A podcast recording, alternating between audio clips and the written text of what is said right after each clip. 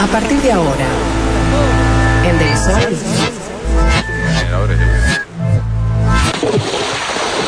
desviarse. Se puso espeso como la noche. Están a tiro los resbalones. Conducción, El bondi lleno. Diego Sanz. Es tan infantil y tan inmaduro que se termina desacreditando a sí mismo. que hay acciones que son inexplicables. A mí me sigue sin cerrar. Juan Chuní. Ya vemos algunas personas que son un poco desprolijas. Y el éxito y el whisky lo terminan de confundir y ya está desconociendo a la gente. Producción, Nicolás Batalla. Usted no es un tipo común. Tan común no es. Me gusta cuando sonríe además. Jorge Valmeli. Porque lo miro y se me viene a la mente varias cosas que son actos, hechos, acciones que lo adornan como persona. A mí es mi pollo, mi pollote. Y es fácil desviarse. Es fácil desviarse. Y es fácil desviarse. Es fácil desviarse. Muy buenas tardes para todos, ¿cómo andan? Bienvenidos a Fácil Desviarse.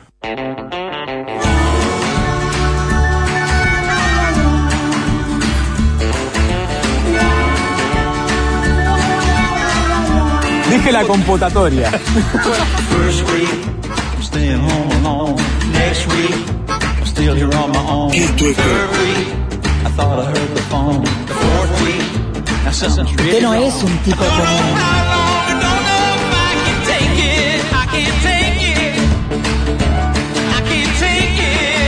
The fifth week, I'm watching television. Sixth week, feels like I'm in prison. Seventh week, I'm waking up at noon.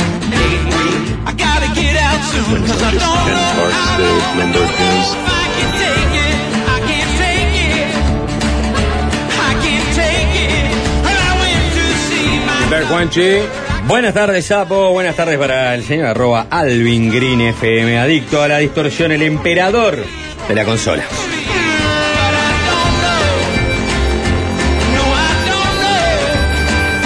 If I can take it.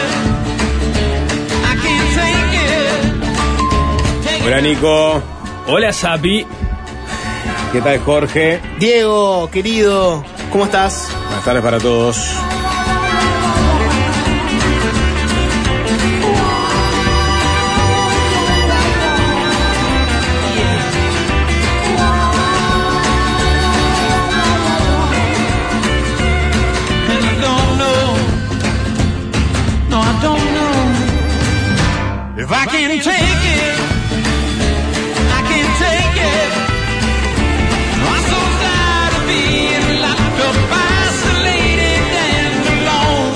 Bueno, nos metemos con una de las noticias de la semana.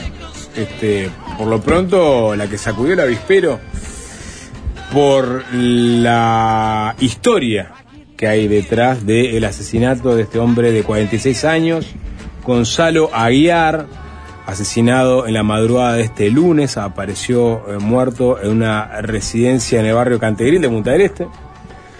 Eran las 4 de la mañana cuando denunciaron a la policía que un hombre, este hombre, ayer había ingresado a una vivienda que estaba ubicada en las calles Mar del Coral y Mar Chiquita, en Maldonado, Punta del Este, y que estaba herido a la altura del tórax.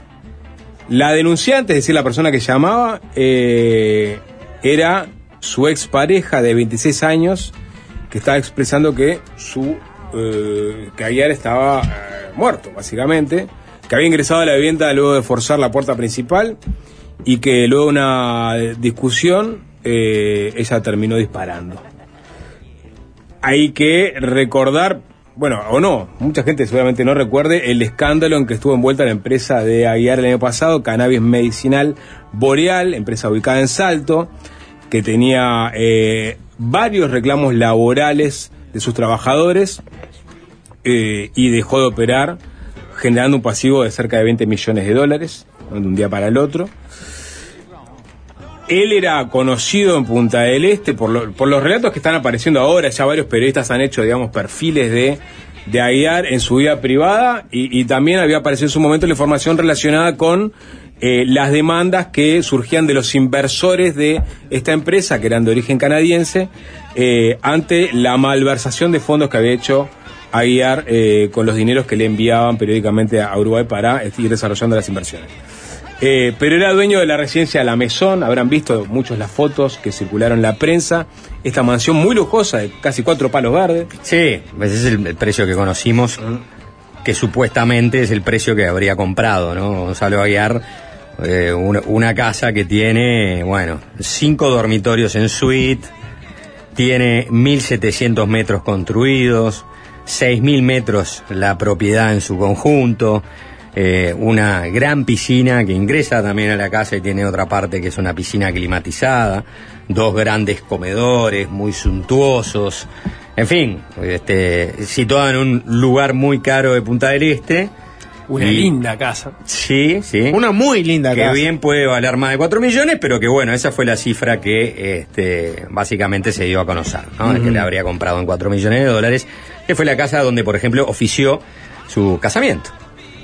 Exactamente. Bueno, casamiento. Sí, el bueno. casamiento entre comillas, además. eh, Hay que enterarse de ese otro dato, ¿no? Le- de, de a poquito nos vamos metiendo en, este- en esta historia que tiene di- 10.000 aristas, ¿no? Pará, era un tipo que también andaba en autos. Yo sé- no sé si vieron la foto del Lamborghini que tenía. Este, ah, la ostentación de la mansión era una de las muchas ostentaciones que tenía. Bueno, el... Sí, te- en teoría tenía dos propiedades en Punta del Este. La lo que se dice ahora, todo bajo supuestos, es que la, la propiedad a, a- a la que, a la que fue y quiso ingresar este, y forzar la puerta donde estaba eh, viviendo su expareja con su beba de siete meses, también era una propiedad que creo que había comprado el propio Aguiar. Pero bueno, todo esto son este, informaciones primarias en un caso que está siendo investigado de otro caso donde el propio Aguiar estaba siendo investigado por delitos económicos por el desfalco de 20 millones de dólares en relación a este, la empresa de cáñamo medicinal Boreal, su planta procesadora, como decía Sapo, que estaba ubicada, todavía está la empresa, ¿no? Si bien este, ahora no existe más, no está más en funcionamiento, en Salto. Bien, este, capaz que vamos a, esa historia, después vamos a los anexos. Por ejemplo, acaban de incautarle Lamborghini que tenía estacionado en la puerta de la casa donde fue asesinado hacía un par de semanas. Un, un Lamborghini que, dice la nota de FM Gente, puede estar valuado en unos 300 mil dólares. Una Huracán Spider. Eh, Me gusta cómo pronuncias Lamborghini. ¿Es da- Lamborghini? no, no, me parece que le das la pronunciación correcta, suntuosa, lujosa. Lamborghini. Exacto. Lo Eh, dice el sapo y compro. Y era un auto que había sido traído de Canadá por el propio Aguiar. Aguiar había trabajado en Canadá en su momento. Ahí es donde hace los contactos con este grupo de empresarios que querían, o mejor dicho, él convenció de que podía montar una empresa de producción de cannabis medicinal en Uruguay, dada la nueva regulación vinculada al rubro en nuestro país. Bueno, desde Canadá se trajo este, este auto, de hecho tenía la matrícula de Ontario todavía, ¿no? Y fue incautado este, en las en las últimas en las últimas horas por la justicia. No se había integrado el SUSIBE todavía. No. Estaba, estaba esperando Eh, ahí. eh, está en este momento una chacra policial eh, ubicada en la ruta 39 eh, cerca de San Carlos. Para más información. El Por- Lamborghini Huracán Spider. ¿Cuál será el futuro de ese auto, no? Y bueno, todo Lambo. depende de cómo prosiga esta otra historia que es el juicio que eh, desde Canadá le estaban haciendo a, a Aguiar, ¿no? Esto lo Por lo había... pronto los canadienses habían embargado, ¿no? Este, Las cuentas que Aguiar tenía en, eh, eh, en Canadá, donde residía eh, su verdadera este, esposa, una salvadoreña, y este, un hijo de 20 años de esa pareja. Sí, hoy... Fruto de ese matrimonio. Hoy el periodista Eduardo de Preve contaba que incluso la mujer iba a venir a reconocer el cuerpo, pero tenía retenido su pasaporte por este otro proceso legal que está atravesando. Anda la génesis de todo, el Sudbury. Star de Canadá fue el, ¿El qué? el Sudbury. Sud- Sudbury Star, el di- un diario canadiense, fue el, el que dio más detalles sobre la, las presuntas irregularidades detrás del negocio de Boreal Agrominerals Inc. eh, y su pata uruguaya con la industria del cáñamo. Andá, andá Eh, génesis dos de hombres eso, de Sudbury alegan que millones de dólares que destinaron a un proyecto de marihuana medicinal, esto lo publicaban a, mi- a mitad del año pasado, ¿no? En América del Sur se destinaron principalmente a enriquecer a un socio y su familia. John Polessel, un ejecutivo de ¿Cómo Bay- América del Sur? eh, bueno, ¿Por, la- por qué no Uruguay? ¿Entienden porque que, Saturday Star Es como, del Sur. es como, cuando, cuando vos hablas de África, ¿viste? Y, y fue en Kenia. Sí, cuando Tuché, vos tuché. La generalización. La Eh, generalización. somos- Primero, sí. p- puedo hablar con África, con- de África con cierta propiedad. y- no, do- da- dame dos, dos vecinos de Kenia. Pasé dos veces por Addis Abeba, Ah, bueno. Yo da. caminé por Por el Addis aeropuerto. Abeba. por el aeropuerto. Yo caminé por Addis Abeba. Bueno, pero, Bueno, en fin, este, esta, eh, le, le inician este, esta acción legal eh, a Gonzalo Aguiar, alegando que los engañó sobre el proyecto de cannabis y malversó el dinero de la inversión. En la demanda también nombran a, la esposa de Aguiar y dos hijos adultos, que son los mencionando Juanchi, por los cuales tenía a su mujer retenido el pasaporte. Aguiar tenía una relación comercial anterior con eh, con el, con el digamos, el, el demandante, a través de Boreal Agrominerals, pero en el rubro minería, ¿no? Este, y él trabajaba en, en, en Canadá con eso y a partir de allí fue que eh, logró convencerlos de invertir en Uruguay. A principios del 2023... Claro, dijo, tengo conexiones con experiencia en regulación bancaria y gubernamental en Uruguay y también habló de tener influencia política, ya este, que la relación que mantenía su padre, eh, el padre Aguiar, con el expresidente José Mujica, quien había legalizado el cannabis en el país, ¿no? Todo eso le dijo a Polesel. Claro. Mirá, este, dormí tapado, Polesel. Tengo todo, ¿eh? tengo llegada este, a- a- a- al presidente que, que publicó esa, es- esa, esa ley, ¿eh? tengo influencia gubernamental, empresarial, está todo cocinado. ¿eh? Es, Duerman este, sin frazada. Es plantar y cosechar Sí. y Eh, exportar. Y exportar, Y exactamente. exportar. Eh, según eh, la- los demandantes de 2019-2021, eh, bueno, primero Gaguiar eh, reclutó eh, inversores para invertir en el negocio de cannabis medicinal eh, y, es- y, y los demandantes eh, aceptaron fondos de inversión de aproximadamente 27 millones de dólares para adquirir, las o sea, juntaron esta guita, 27 millones y medio para adquirir licencias de cannabis medicinal y desarrollar diversas instalaciones de producción de cannabis medicinal con el fin último de exportar flores, aceites y productos relacionados a este rubro a Brasil, Argentina, México y Europa. Aguiar administraba a través de AD Group eh, todo esto, todos estos fondos de inversión y al parecer empezó, en el ida y vuelta, empezó a quedarse con partes de la plata que le mandaban de Canadá, o sea, a- a- a- de frente y mano. O sea, hay que recordar que el negocio del cannabis tiene fuertes restricciones en el sistema eh, bancario. O sea, no se puede hacer transferencias porque en Estados Unidos se entiende que estás eh, moviendo dinero ilegal. Todavía. Ah, la- también, y, y la, Exacto. y la base de la exportación de productos este, que sean medicinales también tienen varias restricciones eh, de, de- de- de- de- que, que, que- que la ley todavía, digamos, no, algunas sí y otras ni siquiera reglamentó, y otras que reglamentó, pero que bueno, este, que vos tenés que ajustarte a determinados parámetros para poder exportar Exacto. que aparentemente, y eso podemos entrar este, más adelante, era uno de los problemas que estaba teniendo Boreal. Sí, supuestamente originalmente iba a exportar cannabis medicinal, pero siempre el cannabis medicinal tiene restricciones de cuánto THC tiene cada una de sus flores o las semillas que de, eh, digamos, producen esas flores, ¿no? Y ahí estuvo, digamos, parte de los problemas que enfrentó eh, Sí. Aguiar y la empresa, ¿no? que enfrentó a Aguiar y Boreal. Sí, más allá de toda esta otra parte donde este John Haydy y este y Jonathan Bambi, ¿eh? Eh, ambos canadienses, estaban este, comiendo con, con, con Pero el padre con- es amigo de Mujica. con Gonzalo. Aguiar. Bueno, pero- me, me pareció sapo que ibas a explicar de que a- a- justamente por las restricciones que había para movimientos bancarios fu- fueron un escenario para que Aguiar se pudiera ir quedando con plata. Bueno, eso es, hay, que- eh, queda por verse, todavía está en la justicia, pero por lo pronto parte del dinero que, que usaban para el giro mensual, digamos, para, ma- para el pago de salarios, para el mantenimiento de la empresa, se hacía a través de un cambio en salto. El cambio salto y, ahí, grande. y ahí puede ser que Aguiar parte del dinero que a- acusan se quedó, ¿no? Ilegalmente, salía de ahí.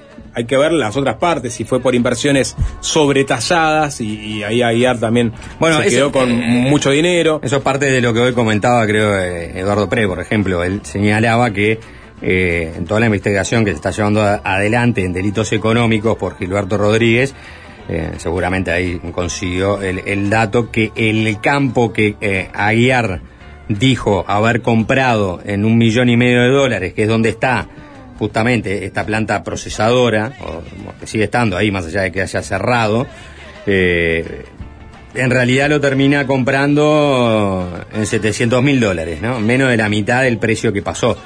Quizá así Aguiar haya inflado muchos precios y, y parte de, de- de la inflación de esos precios, este, había una que era para montar la planta procesadora y la otra que iba para el propio bolsillo Para de, montarse él. de Aguiar, exactamente. Eh, de hecho, en todo ese, en todo ese proceso, cuando los canadienses empiezan a exigirle a Aguiar, porque aparte, de pronto Aguiar empieza a pedir más giro, ¿no? Este, quiere ver de la posibilidad de ampliar las compras de propiedades para hacer más plantaciones, ¿no? En, en, en, Artigas y eventualmente ver si se podía generar una zona franca en Bella Unión que sea el- el destino de la producción y que desde allí esa producción pudiera exportarse ¿no? Hasta, al mundo.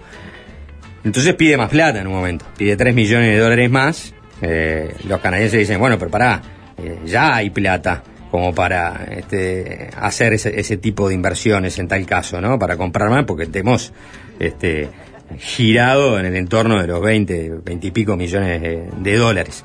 Y a la vez también este, le empiezan a demandar las, este, que, le, que, le, que le muestre eh, las cuentas de la empresa, ¿no? O sea, las, las cuentas bancarias sobre los giros que estaban produciendo eh, la venta o la exportación de lo que esa planta estaba generando. Y eh, en, un momento, el, el- el Gonzalo Aguiar les pasa un documento del Banco República con los supuestos balances ¿eh? de, de- de- los dineros que, bueno, de los depósitos en realidad que tenían ahí eh, la firma Boreal, donde daba cuenta de que había una suerte, había 90 millones de euros, 90 millones de euros acumulados producto de la exportación de Boreal. Es decir, Boreal ah, se había montado, eh, había empezado Con a- 20. había, em, sí, había, había, había arrancado con 20, había empezado a funcionar, hay que pensar que arranca a funcionar hasta con 400 empleados, algunos afrales, algunos fijos, hasta que después obviamente empiezan, este, no se contratan más afrales, empiezan los despidos progresivos y terminan adentro una decena de empleados, unos 40 empleados, que soy representado hoy por un abogado en Salto, que tienen otra demanda aparte porque no cobraron este, las liquidaciones, no cobraron los salarios este, vacacionales, los aguinaldos, no cobraron nada de eso por parte de la empresa que asume o asumía tener un patrimonio de 10 millones de dólares. Le falsifica un documento donde muestra, mirá, acá está todo intacto, tenemos 90, mi- 90 millones de euros producto de lo que estamos exportando a Europa. Ahí por eso yo hablo un poco de Jonathan Ba- Bambi y, John Hayden. En realidad, basta mirar los números que publica Uruguay 21 por las exportaciones de cannabis, en, en su totalidad, del año 2018 al 2023, el acumulado es 30, ni- no llega a 30 millones de dólares. ¿Ah? Y de pronto Boreal, que hacía unos meses que estaba este, ¿no? trabajando, ya tenía una cuenta acumulada este, 90 y pico ¿eh? Sí, y de euros. Hay que ver si Jonathan Bambi y John Haydy o, o, o- o no. Sí, yo digo ¿Me Jonathan? Bambi y John Haydy porque perfectamente pueden ser este, El eh, clásico debate, ¿vivo o bobo? Gangsta ¿no? Bambi y, Sí, vivo o bobo. y, y- y, Eso Al está todo por verse, porque es todo Bueno, tan está. turbio. Sí, está bien, pero la, la, en Pero sí. la, la denuncia por defalco, la congelación de los bienes de Aguiar en, Cana- en Canadá que hace la justicia, o sea, eh, obviamente acá a alguien se les estaba quedando con la guita, Mm. Todo apuntaba a que era Aguiar el que se estaba quedando con la guita, cuando empieza a tener una vida suntuosa, lujosa, se compra, están montando un negocio y hay una casa de cuatro palos verdes, y hay autos eh, de, de- de- de alta gama, y casamiento donde se gasta 200 mil dólares o algo así. Eh, y bueno, y, y después empiezan a aparecer documentos falsificados. eh, nada, empezaron las demandas, obviamente de los canadienses, que logran por parte de la justicia de Canadá que se que se que se congelen lo- lo- lo- los bienes de, de, Aguiar allá en, en Canadá. Allá en Canadá. Igual, volviendo al vivo bobo. Entre otras cosas porque porque también estaba este eh, eh, esa mirada en Canadá, miraban una Ahí va, vida Por eso. este, de lujo que se estaba eh, en Uruguay, miraban una vida de lujo que se estaba dando a guiar y en Canadá pasó un poco lo mismo. Lo mismo. ¿No? Con Sí. su con su pareja salvadoreña y su hijo en Canadá. Para mí gana terreno la teoría de Bobo, en el sentido de vivo Bobo, porque por lo pronto iniciaron acciones legales que hace que todo, que ahora la justicia mire todas las cuentas y la plata en que se gastaba. Es muy fácil para uno decir, no, bueno, capaz que en realidad los canadienses eran tremendos vivos, que andás a ver dónde sacaron la guita, etcétera. Ahora hay un proceso legal que iniciaron ellos ya estando en Canadá y con él acá eh, vivo, que era justamente para ver a ver en qué había gastado la plata y de dónde se ve esa plata. O sea, básicamente pidieron una auditoría. Entonces, Sí, es una te- investigación sería, sería rarísimo Que estuvieran adentro Por también. eso, Mm. claro, exacto. Sería rarísimo. Eso sí, va a seguir, de hecho, más allá que falleció Aguiar, que fue asesinado, va a seguir la investigación. Sobre la, el- la zona franca de Cáñamo, hay que recordar que este, fue, fue incluso anunciado con bombos y platillos por parte del presidente como una forma de apuntalar el norte del país. Había dos grandes planes eh, y uno de esos planes era justamente eh, la zona franca especializada en cáñamo y era a partir de, entre otras cosas, esta mega inversión de canadiense de Boreal. Claro, que O sea, la, inversión que- que- arrancó en el 2019. La planta se inaugura en plena pandemia en el año 2020. Claro, inclu- incluso los cañeros este, llegaron a, digamos, se les presentó una propuesta que la estaban estudiando para ver cómo diversificar la matriz productiva en esa zona y, y no estar solamente atados a la caña de azúcar. Es decir, también este generó mucha expectativa en el norte del país.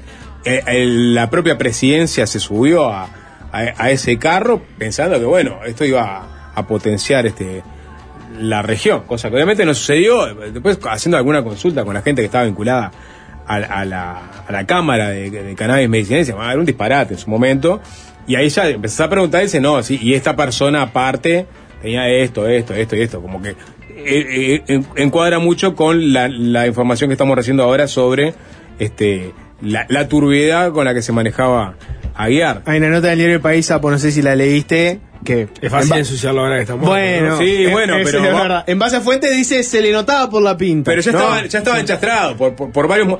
Uno de los casos más resonantes, que se- se- por lo menos en Salto circuló mucho, fue cuando eh, habían agarrado a, a unos, a, unos, a unos jóvenes que se habían robado flores de, de los cultivos que tenían en Salto, y en vez de hacer la denuncia, al parecer lo- lo- lo- los.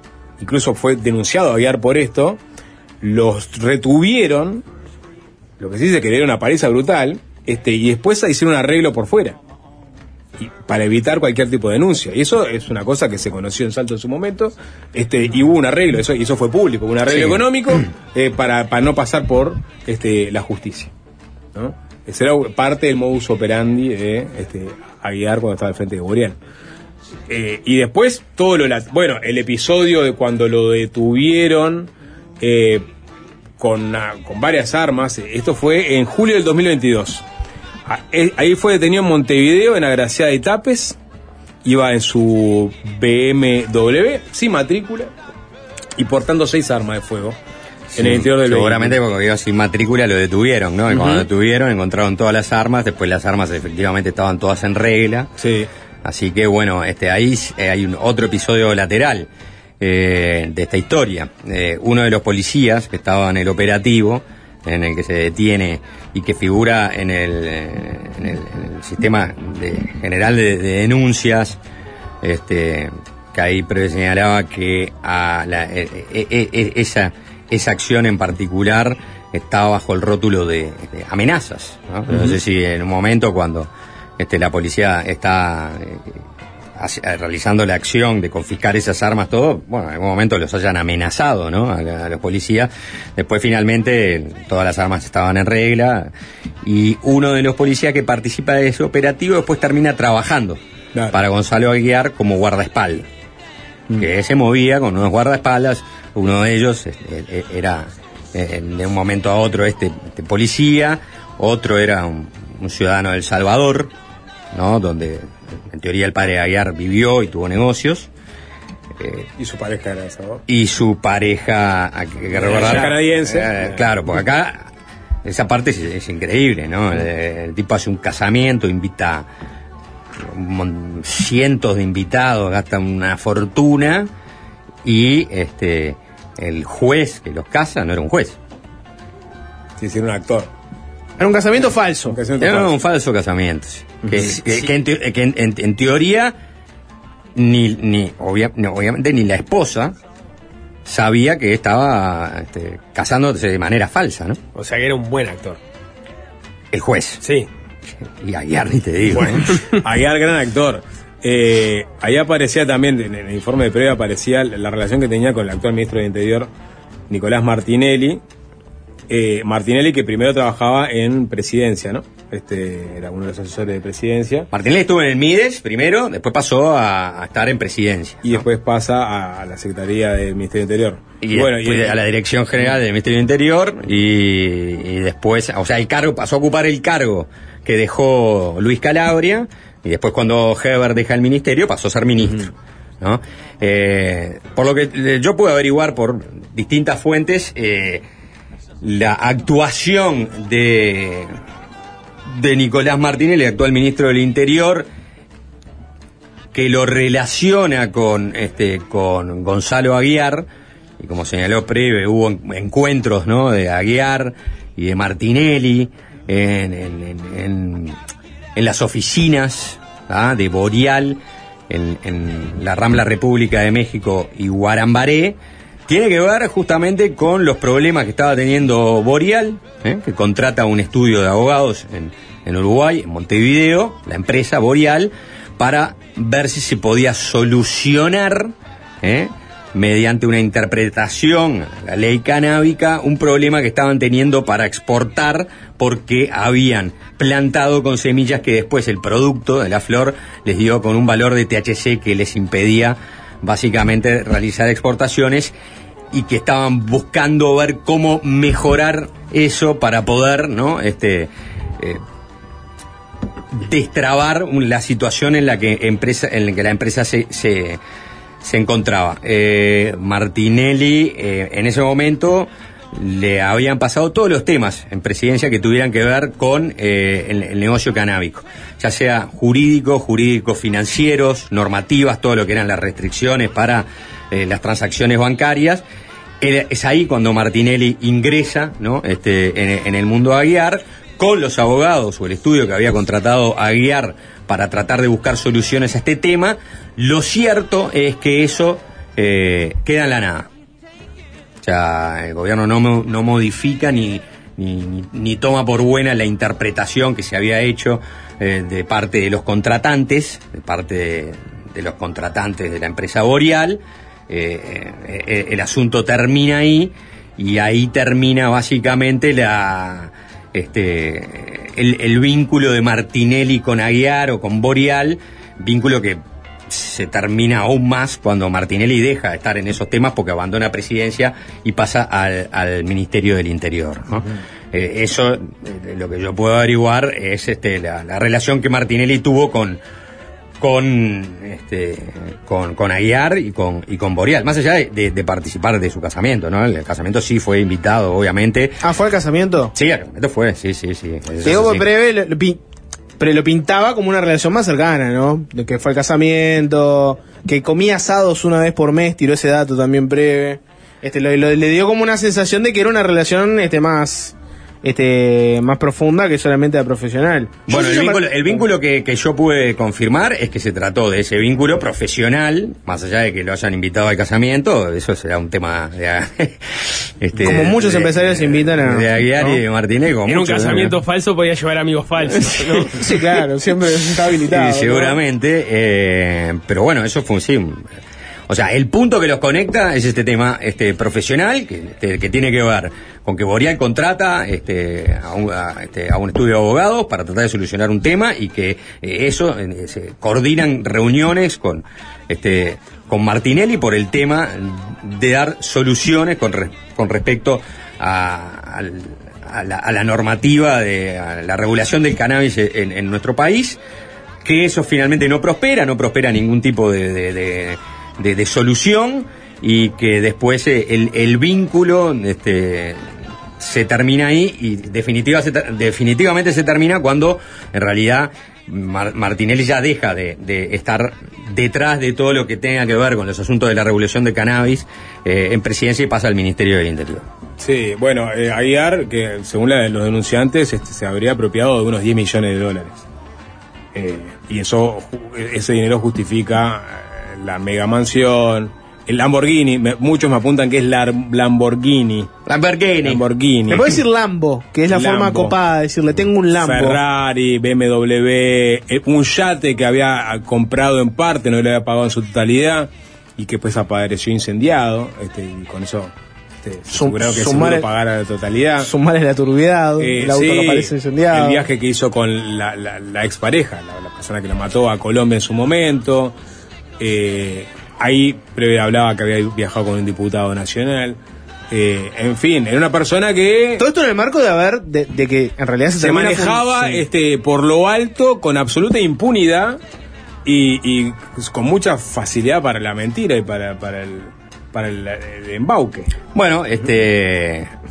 A mí me, me hablaron, personas que tuvieron reuniones con él, este, en ese sentido, de una persona ciclotímica en su relacionamiento. Muy ciclotímica. ¿Estaba arriba o abajo? No había intermedio. Y con salidas este, muy raras. Y bueno, digo. Como cuando salía en el auto y andaba con los fierros. yo creo, y yo creo que como, como enseñarle a su este, falsa esposa este, el uso y manejo de armas, ¿no? Que eso es lo que se dice también. Está el vide- famoso video que está circulando en las redes Sí. de la, Y la expareja. y hay una carta este, de, la, de la madre de la expareja, ¿no? Una, una carta que, que publicó en redes donde habla de que, bueno, de que, eh, que, que la habían amenazado, que la- la había amenazado en varias ocasiones, que nunca se habían hecho estas denuncias, eh, entre otras cosas por, por miedo, por amedrentamiento. El abogado, Camilo Silvera, el abogado eh, de la hora detenida, eh, ex pareja de, de Aguiar, señaló que no hubo denuncias en ese sentido de agresiones o de violencia previas, pero que él eh, fácilmente puede eh, demostrar o, o- corroborar de que sí existieron, ¿no? de que sí existieron más allá de que no había eh, denuncias. También se habla de que la situación de la madrugada del lunes estaba la expareja de Aguiar en esa casa y estaba ella con su este, eh, beba de siete meses, con un amigo y con el hijo de un amigo, y que Aguiar llega con una mujer en el auto, esto es lo que formación primaria se conoce, hoy habrá otra audiencia en ese sentido, intenta forzar, hay- hubo discusiones previas por teléfono, llega, intenta forzar la puerta, bueno, ingresa a la puerta, eh, ahora los, los, los- la- las personas que están detenidas, o sea, la, la- la expareja Aguiar y su abogado, eh, han dicho a la prensa, y la propia carta de la madre habla de que eh, la intención era llevarse, ¿no? A la beba, llevársela. En fin, todo esto es lo que se está eh, diciendo en base también a una, a una de las partes, ¿no? Que conforma el abogado y la madre de, de la mujer detenida, ¿no? De la expareja de Aguiar que le habría disparado varios tiros en el pecho con una 9 milímetros y otro que le había pegado en el brazo. Sí, era la vida de ella o de él, dijo el abogado Silvera. Eh, a FM Gente. Claro, este, esa, eh, evidentemente va a ser la estrategia de, la defensa plantear todo este asunto como un caso de legítima defensa.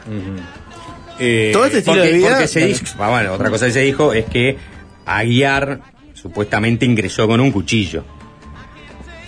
Claro. Un tipo que tenía armas de todo color, pero bueno. Además de que forzó la entrada, ¿no? Sí. Todo este estilo de vida mientras dejó adentro a, a los empleados que tenían salto, ¿no? No, no, eso ni que hablar. Tenía, tenía eh, eso, eso por un lado, tenía la demanda desde Canadá, tenía también las promesas incumplidas de, por ejemplo, aquel por, por zona franca de Cáñamo en, en Artigas. Y bueno, y, y me imagino que mil otras historias más pequeñas en esa. Me gusta ya llamarla esa, la, el otra cara de Punta del Este, ¿no? porque las crónicas de FM Gente Siempre hablan, estigmatizando hablan de, a Punta no, del Este, sapo. hablan de ese Lamborghini que todo el mundo veía circular. O sea, ¿De raro, quién será? Punta del Este a cara lavada. Bueno, no sé si acá era lavada, pero este Perdón, ¿no les pasa contrario. que a veces, no le pasa que a veces están en la calle y ven pasar tremendo auto y no, no se preguntan Sí. en su foro interno de quién será este auto? ¿Quién Sí, será Sí, la persona que y, está te sale, y te sale horrible, al- algo horrible que es mirás para adentro, ¿no? y confirmás tu prejuicio. Claro, y, y no hay forma, y no hay forma de que una vez que miraste para adentro no convertirte en una persona prejuiciosa, ¿no? Porque No hay manera, no hay manera, no hay manera, no hay manera. ah, no, sí, está bien, están manejando un Lamborghini. Claro, ¿No? se lo ganó con el sudor de su frente. claro, lo Se mirás lo- y se lo ganó con el sí, trabajando. sí es. Y es una persona de bien. ¿no? Ujú. Eh, bueno, está, eso que decía, ¿no? Que lo, lo otro que decían, es la gente que trataba con él en el, el- el- el negocio del cannabis, que está, eso, andaba siempre con, con guardia de seguridad, tiene una forma muy agresiva de negociar. Eh, este, Hay una era- frase, era ¿no? que parte de la gremial, pero igual negociaba-. ¿El ¿no? qué? Un dicho muy popular que dice que el que mal anda, Sí, está mal, bien. mal termina. Era lo que empieza bien termina bien, que le dijo Pluna, con, lo dijo Astori con la asociación con Pluna. Bueno, ¿cómo, cómo, te cuenta lo que te ha influido el 12? Sí, Estamos hablando de con- Aguiar y con recordás lo de Pluna, a- a lo pero- de Pluna.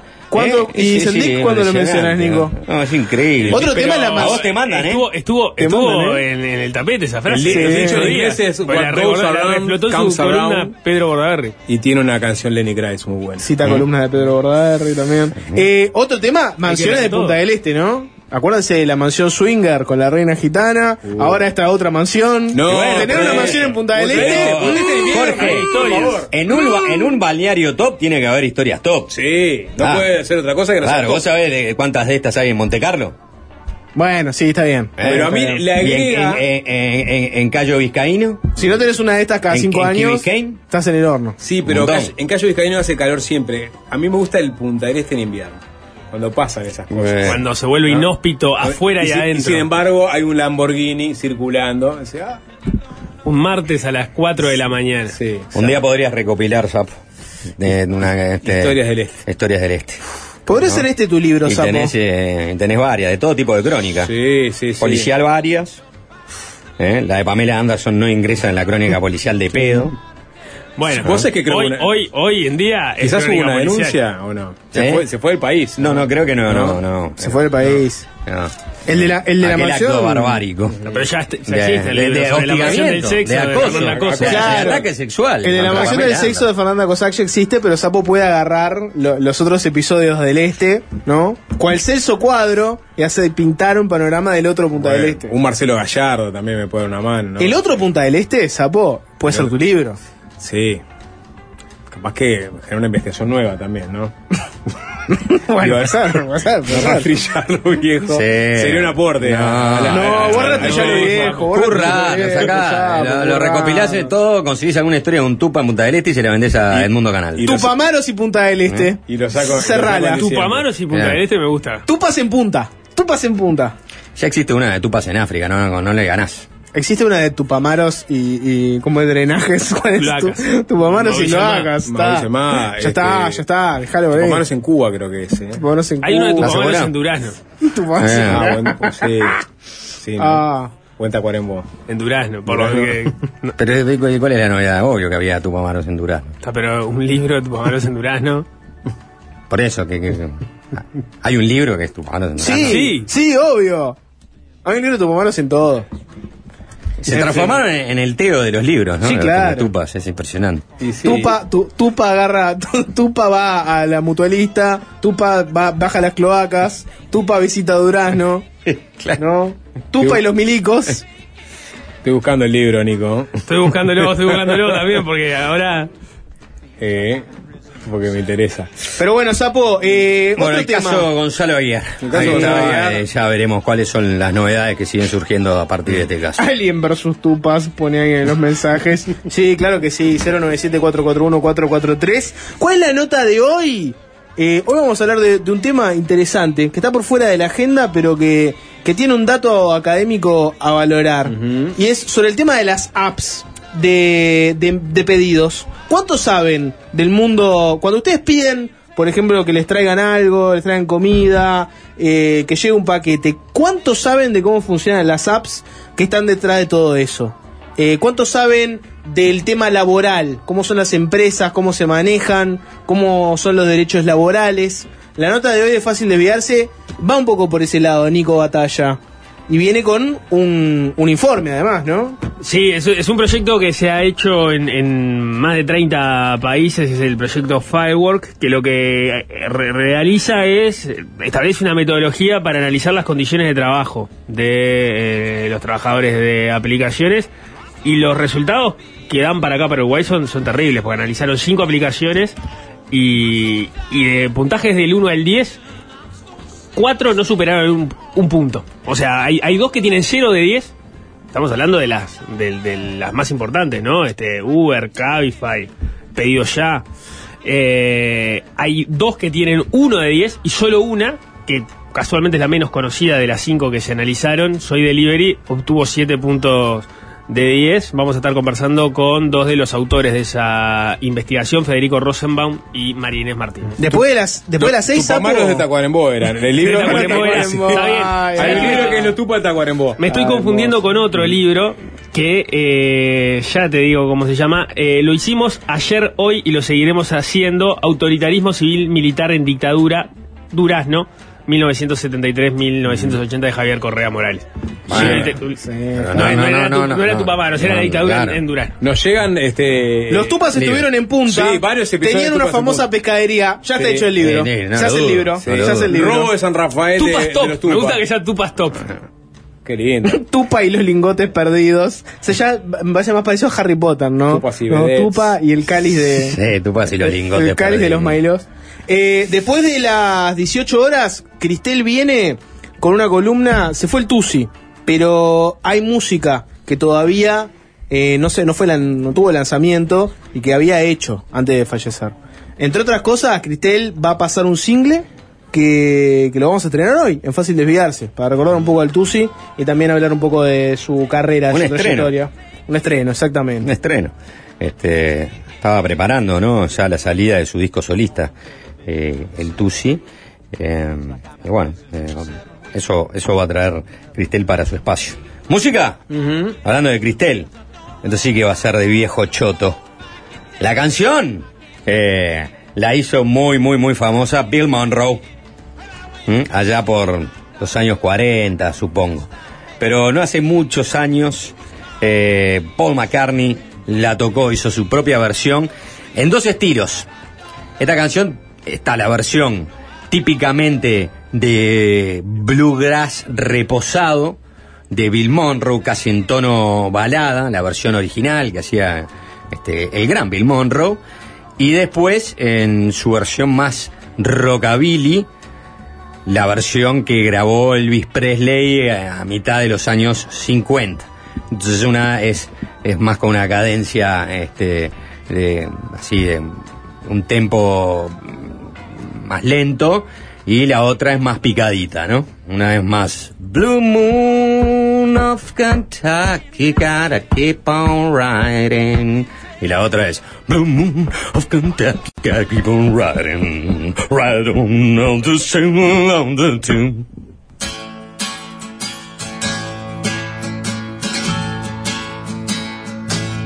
Well, blue moon of Kentucky, keep on shining. Shine on the one that's gone and left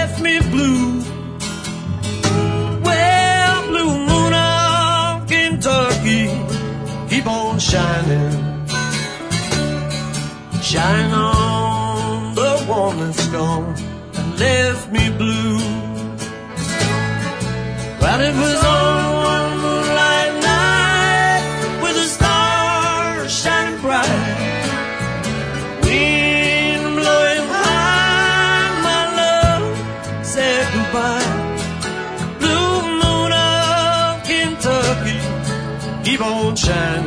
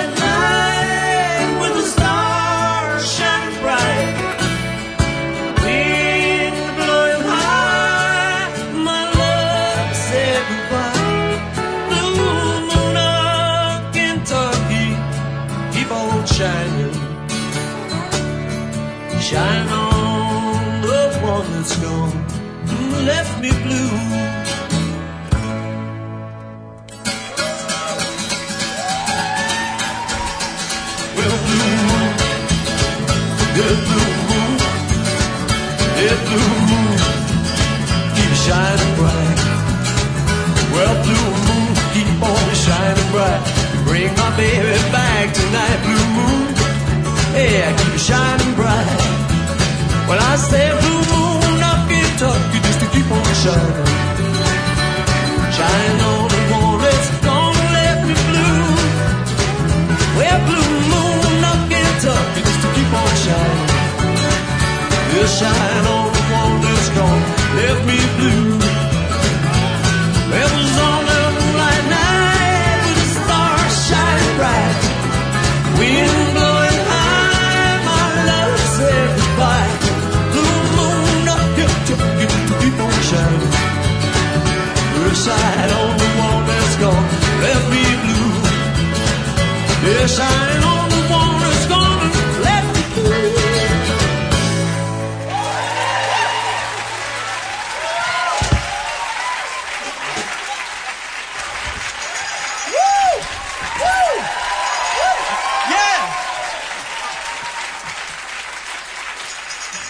Y es fácil desviarse, es fácil desviarse. ah, ah, ah. Fácil desviarse.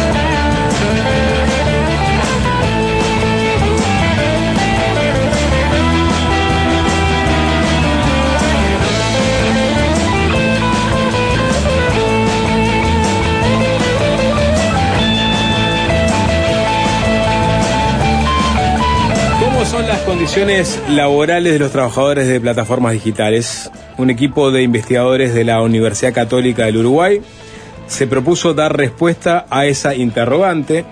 Lo hizo como parte del proyecto Fair Work que lidera el Oxford Internet Institute de la Universidad de Oxford y forma parte de una red de investigación que se encuentra presente en más de 38 países de distintos continentes.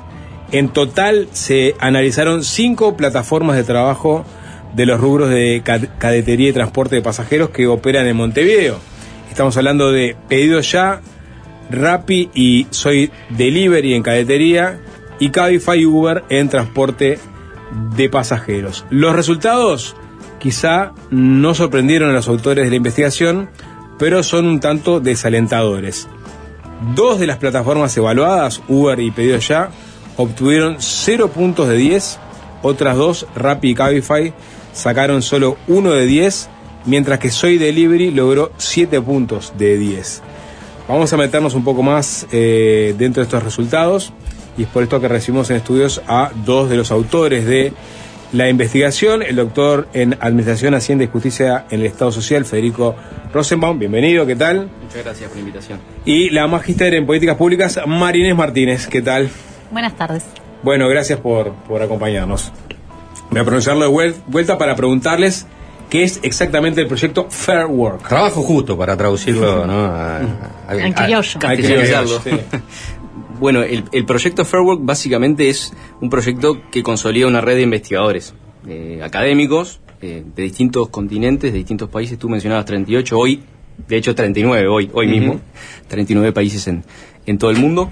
Y ese proyecto está liderado por la Universidad de Oxford, como tú bien introdujiste, y consiste básicamente en tratar de evaluar las condiciones de trabajo de los trabajadores de plataformas en cada uno de esos países sobre la base de un criterio metodológico y unas pautas que la propia red eh, ha construido. No arbitrariamente, que Marinés ahora nos puede contar más en detalle, eh, sino que está construido en consenso, tanto con los académicos como los actores o interlocutores sociales. Y esos son básicamente cinco principios de trabajo justo. El principio de, de pago justo, el principio de las condiciones justas, contratos justos, gestión justa y representación justa. Cada uno de esos principios son evaluados en función de un puntaje de dos puntos por cada principio y se puede obtener de 0 a 10 puntos en concreto. ¿Quién es la, digamos, la contraparte digamos, social que, que consensuó con la academia estos cinco puntos? Básicamente intervienen organizaciones de trabajadores, trabajadores y en algunos casos también han, intervenido empresarios, pero más importante, la OIT. O sea, se consensuó en un organismo tripartito de importancia y de referencia en lo que es el mundo del trabajo. ¿no? Bueno, y allí hay este, varios indicadores, ¿no? Eh, pago justo, condiciones justas, contratos justos, gestión justa, representación justa. ¿Cómo es que se, se, se establecen y se, y se miden, ¿no? Este, cada uno de estos ítems. Es decir, cuál es el, la fundamentación y la comparativa de cada uno de estos indicadores, si lo pensamos en términos de la OIT o de los que, este, vamos a decir, este, le dan eh, consenso este, a, a, a estas evaluaciones. Más que indicadores, eh, son principios, son principios que engloban un montón de situaciones que hacen a la vida del trabajador y de las empresas. Entonces, este, esta puntuación tiene una lógica de umbrales.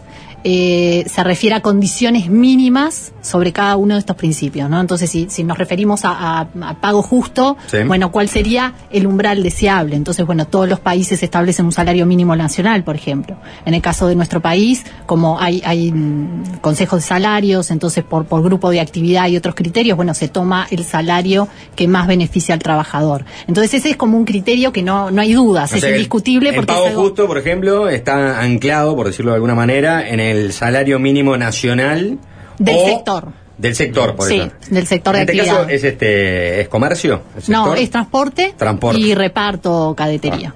Son, son, o sea, los, las cinco empresas que evaluamos eh, corresponden a esos dos, Bien. esos dos grupos. Y ese es un primer umbra- umbral. Un segundo umbral, en este caso de pago justo, es que, bueno, que sea un salario digno. Digno se entiende como que la persona pueda vivir en su lugar.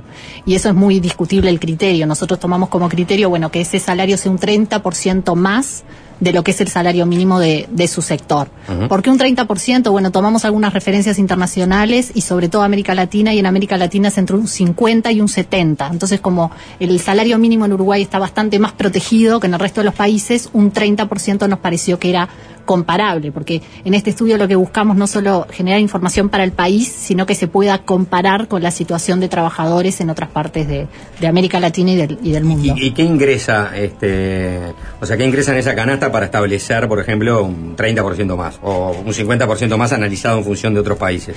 Acá, como estamos en una lógica de, de umbrales, eh, se piensa como estándares mínimos y mínimos aproximados, siempre relativos en cuanto a otras situaciones. Entonces no se hizo, como en, como en Uruguay no existe una metodología exacta para Mm. establecer un salario digno, lo hay en otros países, lo que hicimos fue este, este estimado, esta aproximación, que no deja de ser un criterio arbitrario, pero nos pareció que era un piso razonable, no íbamos a poner un 50% más, un 70% más, un 30% nos parecía razonable en lo que es la, lo que puede ser el costo de vida de un trabajador en Montevideo. ¿Condiciones justas? Condiciones justas tiene que ver con que eh, todas las empresas eh, toman decisiones, asumen riesgos y en este caso los trabajadores asumen riesgos también en el trabajo, por, por este formato que tienen las plataformas de que sean trabajadores independientes. Entonces, ¿qué tanto el trabajador cae, eh, cae con el peso de ese riesgo? Tiene que ver básicamente con las condiciones justas. Por ejemplo, si tienen cobertura médica, si son personas que andan en moto. Eh, a ver, riesgo- riesgos en el trabajo acá básicamente hay como dos principales. Uno, la inestabilidad en los ingresos, porque son personas que no es que tengan una remuneración por hora, es de acuerdo a lo que trabajan, lo que van ganando.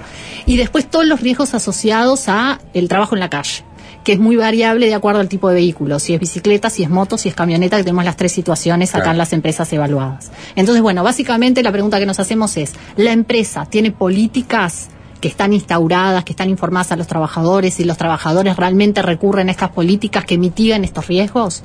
Y después, eso como un primer umbral y un segundo umbral es, bueno, el- la empresa ofrece algún tipo de cobertura social, de protección social por ejemplo, si un trabajador se tiene que ausentar por periodos largos, no sé, un caso de accidente Ah. o una licencia maternal, lo que sea, y ese sería como el segundo umbral. Bien, eh, tenemos otros, así vamos repasando por lo menos cada Sí. uno de estos y después eh, avanzamos. Contratos justos.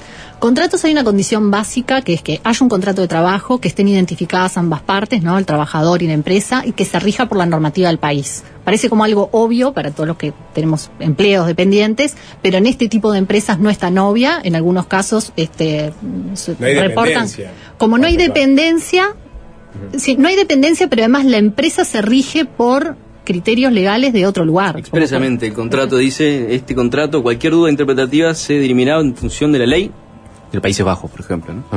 Entonces, para un trabajador es mucho más difícil, ya a veces es difícil recurrir a la justicia del propio país, digo, esto en general, eh, mucho más si es de otro lugar. Este, entonces, bueno, ese es como, como el, el- el primer criterio. Y un paréntesis. Sí. Y que además esos contratos sean accesibles para el trabajador. Es decir, que yo entre a mi celular y pueda buscar el contrato. Que no todos los casos podemos comprobar ese extremo y que puedan leerlo con tranquilidad y con claridad, que sea comprensible ese contrato.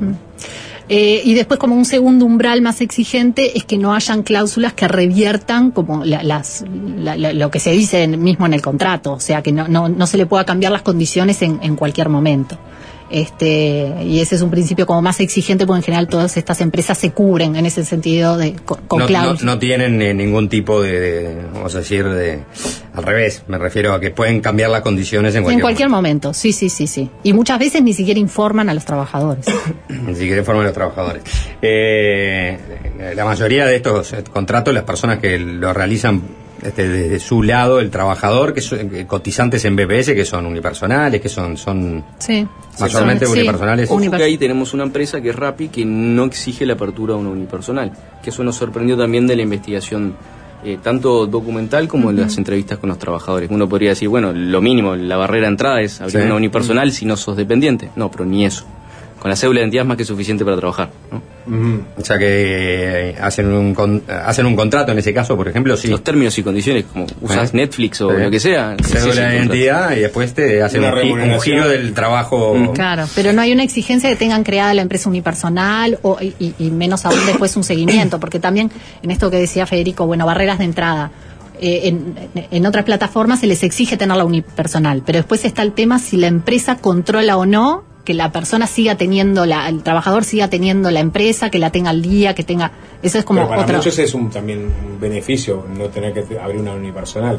Un costo menos, O sea, fijo. a- a En el corto plazo- cédula ya puede ser contratado. Sí, en el corto plazo como salida laboral rápida, eh, sí. Sí, no realizas Sí. ningún tipo de aporte, ¿no? Y muchas veces para los trabajadores es una puerta de entrada, empiezan por ahí y después quizás se cambian de plataforma, empiezan a trabajar en otros lugares, pero empiezan por la que tienen menos barreras de entrada, como un empleo inmediato. Ahí está. Eh, gestión justa. Bueno, ahí tiene que ver con la toma de decisiones en las empresas, que siempre de alguna forma afectan a los trabajadores y tiene que ver si los trabajadores son informados, si son consultados, si hay mecanismos de, y, y políticas de, de comunicación clara. Eh, lo, que, lo que vimos es que las empresas muchas veces van cambiando sobre la marcha, porque es un mercado muy dinámico y no siempre informan a tiempo y mucho menos esperan que haya una respuesta del trabajador de que acepte o no esas condiciones. Que haya mecanismos de comunicación clara es algo como vital en este principio. Y después, este, mm, hay como que hay, hay bastante diversidad de acuerdo a los modelos de gestión de las empresas, pero sí se establecen como dos umbrales para decir, bueno, que las comunicaciones sean claras, haya a quien recurrir, es como, como un primer um- umbral. Un segundo umbral más exigente, bueno, tiene que ver con que se le consulta a los trabajadores, que, o sea, siempre está como por niveles. Acá vimos, y ya me adelanto un poquito con los, con los resultados, es que una gran demanda de los trabajadores es poder comunicarse, más allá de lo que está en la, en la aplicación y el bot que le responde y todo lo que ya está como programado, poder hablar con una, con una persona real que le pueda dar respuesta es como la principal, como el principal reclamo, la principal necesidad, porque es- les ocurren situaciones eh, en la calle, en el día a día, y no todo se resuelve de forma automática mediante la aplicación. Y algunas veces cuando tienen a quien recurrir es un call center que está en otro país y la persona que les atiende, que es un trabajador en otro lugar, eh, no, no tiene los elementos para poder resolver lo que le pasa. Lo he visto en personalmente con errores de pedido. Me parece una cosa a Bueno, veces que ahí es, puede este, ser que respondan, ahí puede ser que respondan mucho más rápido, porque lo que declaran los trabajadores es que cuando hay un error en el pedido, hay un problema con el cliente, cuando uno hace, no sé, la- hay una demora en la entrega, lo que, que ahí eh, del call center enseguida lo llaman para ver qué pasó con la pizza, qué pasó con la empanada, a ver si se la tienen que derivar a otro y todo lo demás. Pero después lo- el problema que le quedó al trabajador, si el pro- trabajador en el medio pinchó la moto, eh, tuvo un accidente, todo lo demás, eso queda como en un vacío. No hay registro alguno de que le- de lo que le haya pasado. Y, no, además- lo puede, no lo puede. Hay menos celeridad para resolver el no, no lo puede resolver en el algoritmo, Es, es mucho más burocrático el proceso y capaz que pasó una semana y en una semana la persona dejó de generar ingresos. Bien, y representación justa sería el último. Representación justa tiene que ver con este, lo que es la voz colectiva de los trabajadores, básicamente que puedan hacer planteos a las empresas de forma organizada. Eh, ahí, bueno, si se, si se respeta esa, esa libertad de expresión, si hay una escucha. Eso es como un primer umbral. Y el siguiente umbral es mucho, mucho más exigente, es bastante difícil en una empresa privada, tiene que ver con que tengan realmente participación en el gobierno de la empresa. Entonces, acá nosotros, como participamos activamente en la red de, Latinoamérica, de, de Latinoamérica de Fairwork, decíamos, bueno, pero ¿qué casos tienen de empresas que cumplan esto? Porque más allá de que sean plataformas digitales, las empresas privadas no están participando a los trabajadores en su gobierno. Y bueno, sobre todo el caso emblemático son las cooperativas, este, que acá en Uruguay no tenemos ninguna funcionando, las, la- las empresas evaluadas son todas empresas privadas, una uruguaya, las otras extranjeras, pero ninguna tiene ese modelo, entonces ninguno eh, va a cumplir No con ese criterio. sentido, sí. Y ahora, y haciendo. a- O sea que ese segundo umbral no se tomó mucho en cuenta. No, se, se evaluó, se- pero no, como que no es tenía inalcanzable en nuestro país. Claro, por eso digo, no, no, Y en comparativo- No, no conozco casi ninguna empresa que tenga un trabajador, Hay en otro- ningún directorio. No, de- no. no. Y Hay, hay otros países en el mundo que tienen normativa de participación de los trabajadores en la decisión de la empresa. Alemania es el caso, pero es Claro. algo muy excepcional. Porque son Claro. accionistas o se le pagan acciones. Eh, Sí, y son grandes industrias, ¿no? Sí, Exactamente. olvidate. Eh, después vamos a ir a la, la comparación a nivel regional y, y mundial, pero primero vamos a los casos que ustedes escogieron. Y la primera pregunta es, eh, ¿por qué eligieron los que eligieron? Bueno, en primer lugar que es una foto del momento, ¿no? Porque esto es muy dinámico, nosotros evaluamos también qué, qué fue lo que pasó en el, en el sector, en este tipo de empresas en los últimos años, y hay empresas que han venido a Uruguay y después se han ido, este, porque probaron, no le funcionó, etcétera. Entonces, es la foto del año pasado y son las que seguían los criterios que nos establece este proyecto de Fairwork. Quizás en el medio aparece otra empresa un poco más chiquita, arriba otra, queda como por fuera del estudio. Estas son las que hasta el año pasado estaban funcionando plenamente en, en Uruguay. Y como podrán ver por, por las distintas empresas que no tienen la misma participación de mercado. Este, lo otro que son empresas que están funcionando en Montevideo, eh, no, no, no hicimos un análisis de todo el país, este, bueno, porque básicamente Montevideo es donde está la mayor concentración de población y también en cuanto a tamaño de, de mercado. ¿Y, y qué resultados eh, este, han arrojado los estudios que se han realizado en otros países, por ejemplo, de Latinoamérica? Bueno, en En cuanto, a a, punta- ah, en, en cuanto a puntuación, me Sí, refiero. en ¿no? cuanto a puntuación, un poco lo que decían en la introducción, que no ha sido sorpresa que empresas, este, esta- las que son multinacionales, tengan cero o un punto. Este, en algunos casos, Son en puntajes algunos- que se repiten en otros lados. Sí, sí. Eh, Las porque, excepciones porque tienen- son en, en Europa, porque O sea, no hay- la legislación local no ha tenido incidencia No. todavía en los países de Latinoamérica No. como para Latinoamérica no. establecer variaciones en los puntajes. Fíjense que además que los En la índices- misma operativa que en cualquier parte, Sí. chao. Los índices de informalidad en Latinoamérica son sumamente distintos a lo que son en Europa. La normativa tutelar también es muy distinta. En Europa hay otras exigencias que automáticamente los elevan los puntajes a las mismas empresas, pero no es por decisión unilateral de las empresas. Uno puede pensar, por ejemplo, la representación justa, capaz que Uruguay tiene, tiene un, digamos, una tradición de sindical mucho más grande que otros países. Hay capaz que podría puntuar menos y hay un gremio incipiente también trabajando. Sin embargo, las características de este tipo de empleo no, no facilitan que haya una organización colectiva de los trabajadores. Es un trabajo muy, muy, muy individual, este, donde no tienen, no trabajan con otros, trabajan de forma solitaria. Parte de lo que tenemos que evaluar es si tienen consecuencias en cuanto a los riesgos del trabajo en solitario. Este, sí uno puede ver en la ciudad que hay como puntos de encuentro donde este, conversan y salvo esos momentos que tienen ahí de, com- de compartir, no hay instancias colectivas. Entonces, eh, es muy difícil que en este sector se organicen. Sí hay algunos sindicatos, pero es muy difícil que logren una participación masiva y, y también hay, se agrega como otra, otra situación, es que en algunos casos eh, hay muchos migrantes, que los migrantes tienen como otras situaciones en juego, que están mirando mucho más el corto plazo su, su, su, eh, y, y no están para apostar a, a una causa sindical o No, y a había un- una, una investigación, creo que era de la propia católica también, capaz que era de la UDELAR, que decía que había cierta reticencia de los inmigrantes, sobre todo que venían de Venezuela y Cuba, porque la sindicalización en esos países es muy diferente a Sí. la sindicalización en Uruguay. Un modelo sindical absolutamente distinto. Exactamente, entonces ya venían con, e- con ese sesgo. Eso en las entrevistas que hicimos eh, surgía y espontáneamente. O sea, no, no tienen una buena visión Hay de los sindicatos. desconfianza. Sí, Ujú. porque no, no, todavía no estuvieron el tiempo suficiente como para conocer la realidad de nuestro país y ver que, que el sindicato es una herramienta para acceder a ciertas cosas, que está legitimado, digamos, a nivel político, a nivel- o sea, nosotros lo tenemos como muy naturalizado. Vienen con la experiencia de sus Sí, países. que forma parte y no de- quieren- como un pilar del sistema de- democrático. Exactamente. ¿no? Este, y eso sí, nosotros en las entrevistas, en el caso de bueno, Cuba, Venezuela que tú mencionabas, surgió así tal cual, tal cual, expresamente. Eh, en, en el caso de Soy Delivery, que es la que puntuó mejor, ¿no? Sacó 7 puntos en 10. Si comparamos con las demás, eh, la, la única que pasó de año, ¿no? Este, si Sí. pensamos en, el- en las notas de aprobación de promedio que hay con un 10, accedió a reunirse con, con- con ustedes, ¿no? Eso también es parte de, por ejemplo, de, de, de sus políticas que fueron mejor evaluadas que otras plataformas. O sea, el hecho hasta de la predisposición para atender y, y- y, este, y responder preguntas.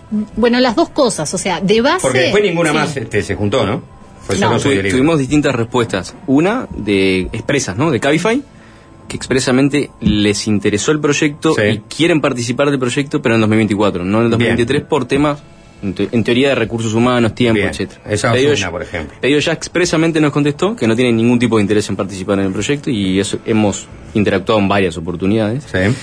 Uber y Cabify y mm, Uber y Rappi directamente no contestaron. Y este esta inacción eh, es replicada en distintos países. No, no es que Pasa sea. Uruguay la excepción. Hay ni una matriz que, que funciona igual en otros Son países. multinacionales. Pero en, en Latinoamérica o en todo el mundo lo contesta. En Latinoamérica es así. En, el mundo, en el, en el mundo a veces pueden contestar. En Europa es el ejemplo que en algunos casos Uber ha contestado. O sea que eh, Soy Delivery podría, podría poner su moto Soy Delivery. El delivery con conciencia de clase, básicamente, ¿no? Se obtuvo 7 en 10 acá. No, o, ti- o tiene o tiene un modelo de negocio que, Es bien que distinto. concibe es, es bien distinto y concibe que si no crece con los trabajadores no puede crecer como empresa. Esa es la diferencia. Esa, esa es la diferencia. Entonces, ya en su modelo de negocio tiene en cuenta al trabajador, porque sabe que ahí está la esencia. O sea, su, su, ahí la, la empresa tiene un modelo más de, más de logística, de reparto, pero más como, como pensado más en logística.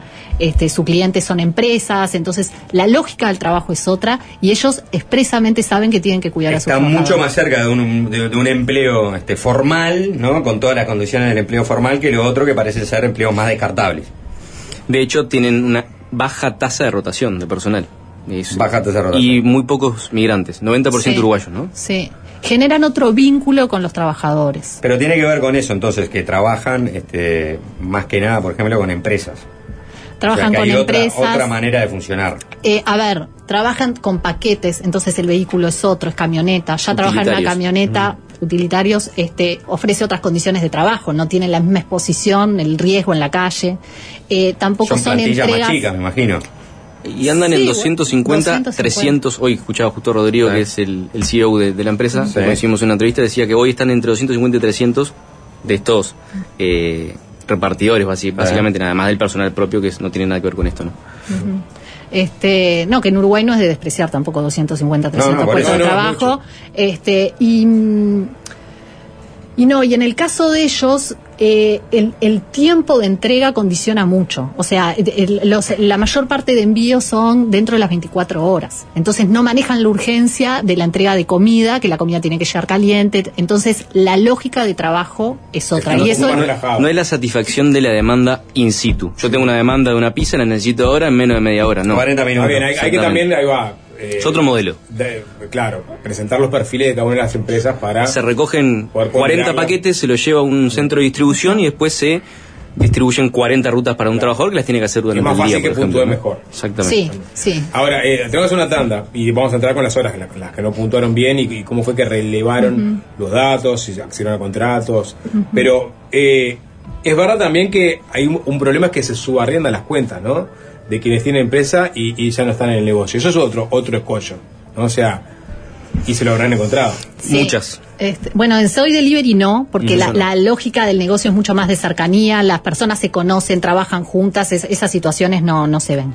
En el caso de, sí, las, las aplicaciones, que todo es mucho más anónimo, eso se da. Se da lo del alquiler de cuentas, se da también de que una persona por algo no puede trabajar unos días y no quiere perder su lugar en el ranking, porque estos trabajadores están muy presionados por su lugar en el ranking para después seguir tomando turnos y le dan sus horas de trabajo, digamos, sus turnos a otro, a un amigo, un conocido que se los cubra. Cuando José llegó a tu casa, en realidad capaz que no es José. Capaz que no es José, exactamente. Y nos pasaba a nosotros mismos coordinando las entrevistas, que yo tenía el celular de alguien, me volvía a contactar, me dice, no, no, yo ya no soy fulano, soy mengano. o sea, eso nos pasó constantemente. O imaginen lo que decía Marinés recién. Yo tengo un problema y no puedo trabajar durante, durante una semana y necesito trabajar y bueno, subo arriendo una cuenta. Me la prestan aquí, lo pago un porcentaje, una comisión y obtengo ingresos. ¿no? Claro, ahí hay un submundo y un Sí. subnegocio. Sí. Sí. Que, del cual no se habla mucho tampoco. Sí, no, eh, y es común en otros países también. Sí, en América Latina sí. se da mucho. Hacemos da una, un- u- una tana, eh, una tana, una tana sería otra cosa.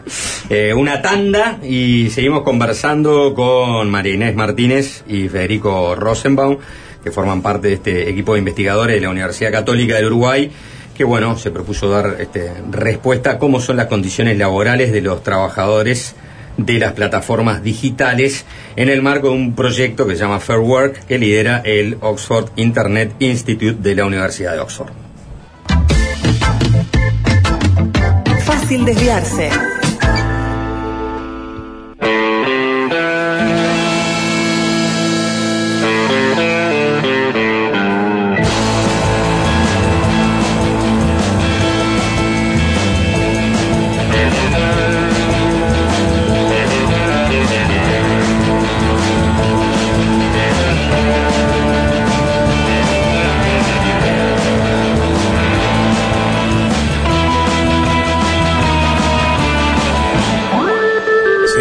Conversando con Federico Rosenbaum y Marinés Martínez a propósito de esta investigación de la Universidad Católica, que en realidad está enmarcada en un trabajo mucho más amplio, que es un proyecto llamado Fair Work, eh, que busca comparar eh, a partir de diferentes ponderados este, cómo operan las plataformas de trabajo en los rubros de cadetería y, transporte de pasajeros.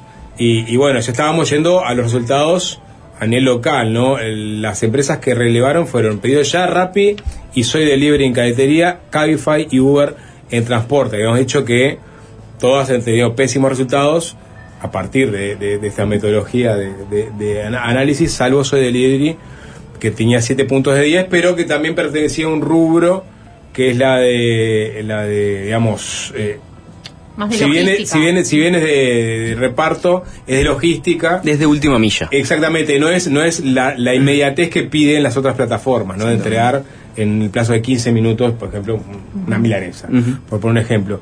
Eh, pero vayamos justamente a partir de, estos estos ítems que usaron, pago, condiciones, contrato, gestión, representación. Vayamos a las otras. A, primero, cadetería. Ya hablamos de eso de delivery, pero en el caso de eh, pedidos ya, eh, Rappi, eh, ¿qué, qué, ¿dónde fue que encontraron las mayores falencias? Si pienso, más allá de los puntajes, porque, o sea, los puntajes ya vimos que te- es tan magro que. Pero pensando en el testimonio de los trabajadores, lo que más reclaman es tener como una vía de comunicación clara con, con las empresas. Poder tener a quién recurrir si les sucede algo.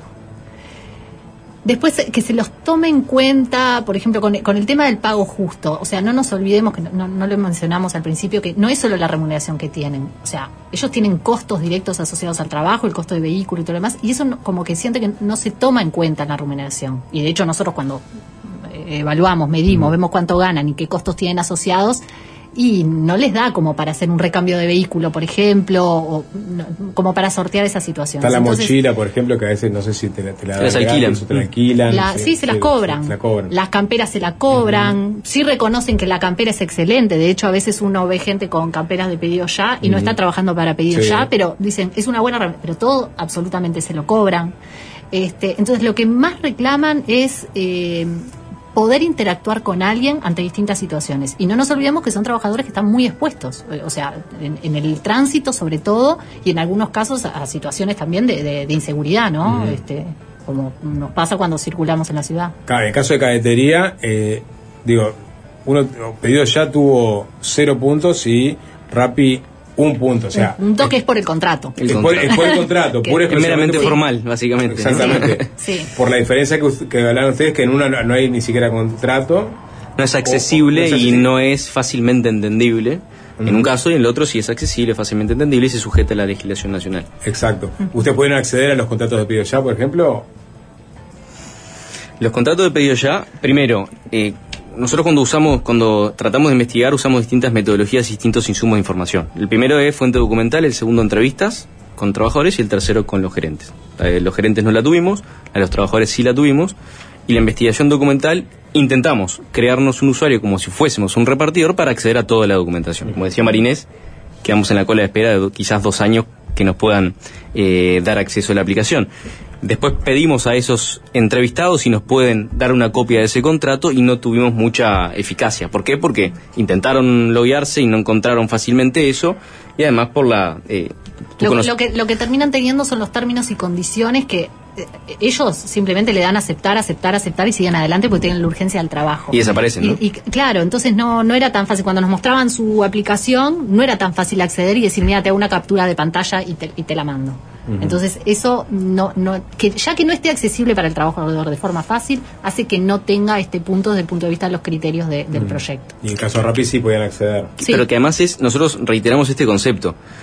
Tuvimos suficiente evidencia de que o no tuvimos suficiente evidencia de que. No quiere decir que eventualmente no exista un contrato accesible, que sea legible, etcétera, pero no pudimos tener evidencia de, de lo contrario, ¿no? En definitiva, ¿ustedes creen que son trabajadores dependientes los que están en estas condiciones? Bueno, ahí hay otro tema. Yo si te doy una respuesta, Marinés o cualquiera de nuestro equipo, aún yo siendo el jurista y ellos, ellos no, sería desafortunada mi, mi intromisión de decirte todas estas formas de trabajo son, traba- son trabajos dependientes. Primero, no podemos hacer una generalización de esas características. Hay muchos modelos distintos. Lo que sí podemos explicar es por dónde fue la jurisprudencia de los casos que conocemos en nuestro país y en el mundo. En, nuestro país en concreto, en las aplicaciones de reparto, solamente pedido ya fue llevada a la justicia y no conocemos antecedentes de sentencias judiciales. ¿Qué pasó? Arreglos económicos antes de llegar a una sentencia. Decisiones seguramente empresariales, estrategias en ese sentido. En el caso de Uber sí, conocemos muchas sentencias, ya desde hace unos años, ustedes recordarán el primer caso, Sí, que fue en el 2018, Queimada. por ahí, queimada, exactamente. Eh, y en nuestro país tenemos tribunales de primera instancia y de segunda instancia. Los que resuelven en definitiva son siempre los tribunales de segunda instancia, que hay cuatro tribunales de apelaciones de trabajo en nuestro país con competencia nacional. Tres de ellos, primer turno, segundo y tercer turno, recibieron casos de Uber. El de cuarto turno no recibió ningún caso, pero esos otros tres tribunales coincidieron en la misma solución y los de primera instancia coincidieron en la misma solución. 100% de coincidencia. ¿De qué? Son choferes dependientes. ¿En función de qué? Criterios que están consolidados en el análisis jurídico de calificar si esto es dependiente o no es dependiente. Tanto en plataformas como cualquier otro tipo de prestación de tareas, ¿no? ¿Y qué pasa después de la- de- del fallo de la justicia? Y ahí depende qué es lo que se pide. Uno puede pedir plata, básicamente una indemnización en función de lo que me debieron criterio. pagar, ¿no? El aguinaldo, la licencia, el salario vocacional, si se respetó el mínimo del Consejo de Salarios, si hay un beneficio adicional, presentismo, antigüedad, etcétera. Eso es un pedido, que es lo más lógico. Y en otro camino también puede ir acompañado a ese pedido económico un pedido de una sentencia declarativa, es decir, que además la justicia ordene a esa empresa a darme de alta en el BPS y a considerarme un trabajador dependiente. En algunos casos se hizo ese pedido, en otros casos no se hizo porque el trabajador ya estaba con edad avanzada y no le, no le interesaba seguir, por ejemplo, trabajando y no. ¿Y esos casos que se hicieron ese pedido fueron efectivamente incorporados como trabajadores eh, dependientes? No, con- no conocemos antecedentes de haber sido incorporados porque la política en ese caso de Uber es seguir su modelo de independencia y eventualmente, si se incumple, con pagar una multa simplemente que lo que impone. dejaron un antecedente. Y pero el- eso es en Uruguay, pero en otros países sí sucedió. En otros países es distinto. Primero porque la legislación es distinta. O sea, ¿qué pasa si existiera, por, ajá- por ejemplo, en Uruguay la, la posibilidad de las demandas colectivas? Eso es otro tema. Estados Unidos, ¿no? Las demandas colectivas eh, fue uno de los caminos que se exploraron y ahí vieron que ahí hubo eh, primero sentencias, en algunos casos individuales y otras se evitaron esas sentencias colectivas porque podían tener una incidencia fundamental. Ahí se arregló básicamente con mucho dinero, como también se hizo en campañas de marketing para voltear legislación que fue promulgada la- el referéndum del año, no recuerdo, creo que fue el 2019-2020, en el estado de California, 200 millones de dólares pusieron las empresas en California para ir a un referéndum y voltearon la legislación que básicamente iba en el camino de la dependencia, ¿no? Mirá, la ganaron por cabildeo. Dicen los yanquis. Pero entonces, a ver, le- le- le- le- el- para, cabe lo mismo para Cabify. En Cabify se aplica la, la misma, digamos, la misma estrategia jurídica. Uno, Cabify no conocemos antecedentes de sentencias. Ah, no conocen. Ninguno. Eh, si uno tiene que analizar por nuestra investigación documental y entrevistas, los modelos de negocios de Cabify y Uber son muy parecidos. Los modelos de negocio de Rappi y Pedido Ya son muy parecidos. ¿Qué quiere decir? Que eventualmente, si se lleva a la justicia, podrían obtener resultados similares. Ojo, mm, los jueces no se obligan entre ellos a seguir una misma tendencia. Ni el mismo juez está obligado a replicar una solución que él mismo arribó en un caso pasado de la semana pasada, porque puede cambiar de interpretación o la prueba rendida en un expediente puede ser distinta también, ¿no? Eh, en relación al proyecto de ley que ha enviado el Ejecutivo al Parlamento y que no se ha tratado, ¿eso mejoraría, por ejemplo, la situación de, de los trabajadores que están con, este, trabajando en estas empresas? Nos atrevemos a responder que sí. ¿Por qué? Porque hoy la situación es cero. Usted lo vieron en los resultados. Eh, Sí. Siempre la mejora va a ser para arriba. No creemos que haya un empeoramiento. ¿Por qué?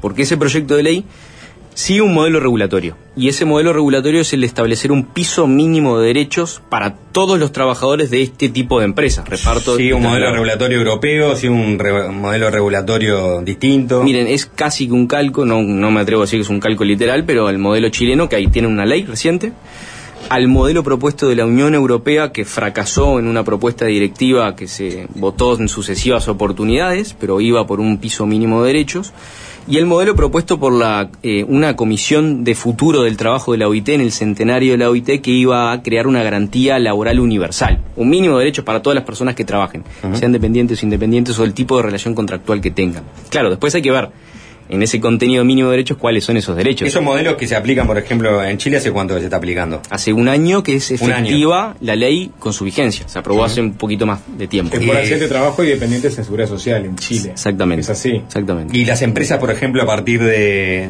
de que se haya reglamentado eh, este tipo de legislación, ¿han variado su situación comercial en, en- en esos países, por ejemplo en Chile? Que sepamos, no.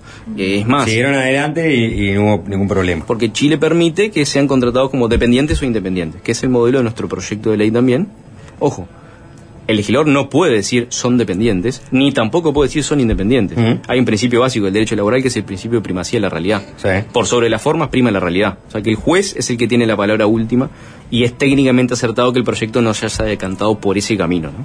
Uno de los, uno de los Claro. ítems que evaluaron era pago justo. O sea, Ujú. ustedes calculaban, calcularon 30% por encima del salario mínimo para Uruguay, para ponerlo un poco al mismo nivel en comparación con, con, con el Eso para, continente. para alcanzar el segundo punto, Para o sea, eso, son sí. como segundo umbral, digamos. Salario digno. ¿Y qué, y qué, y obviamente puntuaron cero también en, en ese ítem?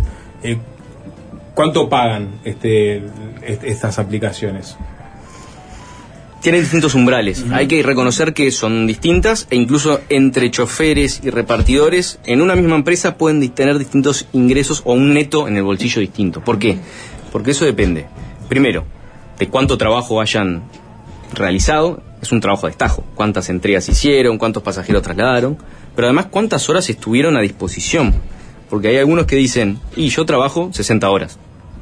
Es un trabajo de esclavitud el día de hoy, básicamente. ¿Ustedes por cuánto calculaban? ¿Por cuán- cuán- ocho De horas? cada Se trabajador. le preguntaba a cada trabajador qué, qué ingreso generaba, cuántas horas trabajaba para generar ese ingreso y qué costos tenía eh, asociados directamente al trabajo, sea combustible, sea reparaciones, sea bueno el pago del BPS, la unipersonal, lo que fuera. Todos respondían. Todos. Todos respondían. O sea que puede haber un promedio horas. Este, Y lo que vimos pago. es que también está la estrategia de cada trabajador de cómo maximiza su ganancia. Entonces había gente que, que lograba mejores resultados que otras. Mm. Entonces tomamos promedios, nosotros lo que tenemos que asegurar siempre es que eh, no hay casos en que no. O sea, acuérdense que son umbrales mínimos. Entonces, si nosotros encontramos evidencia de que algunos llegan, pero otros no, es que no se le asegura a todos los trabajadores. Entonces, esto es importante porque en algunos casos era claro, en algunas empresas, de que no llegaban y no llegaba ninguno, y en otros estaban como ahí en la frontera. Algunos llegaban y otros no. Pero igual eso quiere decir que la empresa no, No asegura asegura. el pago Pero mínimo. digo, o sea, ahí se puede diferenciar, digo, a la, a la hora de uno de volcarse al mercado de este de cadetería, por ejemplo, sabes que con una empresa puedes llegar a ganar más plata que con ¿Cuál otra. paga mejor que otra, Sí. sin duda? Eso- Esos datos ustedes... Clarísimo que soy de libre es la que mejor paga en esas circunstancias, Sí. no hay duda. Sí. Claro, es, es distinta a la. Es distinta a el los- modelo. A, a los- a Y, los y- otros y trabajos. requiere otra inversión para el trabajador, ¿no? Porque tiene que Tenés tener que un tener utilitario. un utilitario. Y usted- y ustedes hacían el salario, el salario mínimo más 30% por 8 horas, 5 días, ¿cómo, cómo era? Se pasa valor hora en función del tiempo trabajado por cada persona. Por cada Por cada persona. Para uniformizar un valor hora, básicamente. Claro.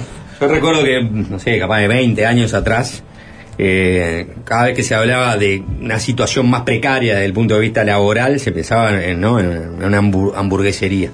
Y muchos decían, bueno, está, pero ese, ese es un primer trabajo, ¿no? Te, te da la oportunidad de ingresar al mercado laboral, formarte, y después verás si vas a otro trabajo o no.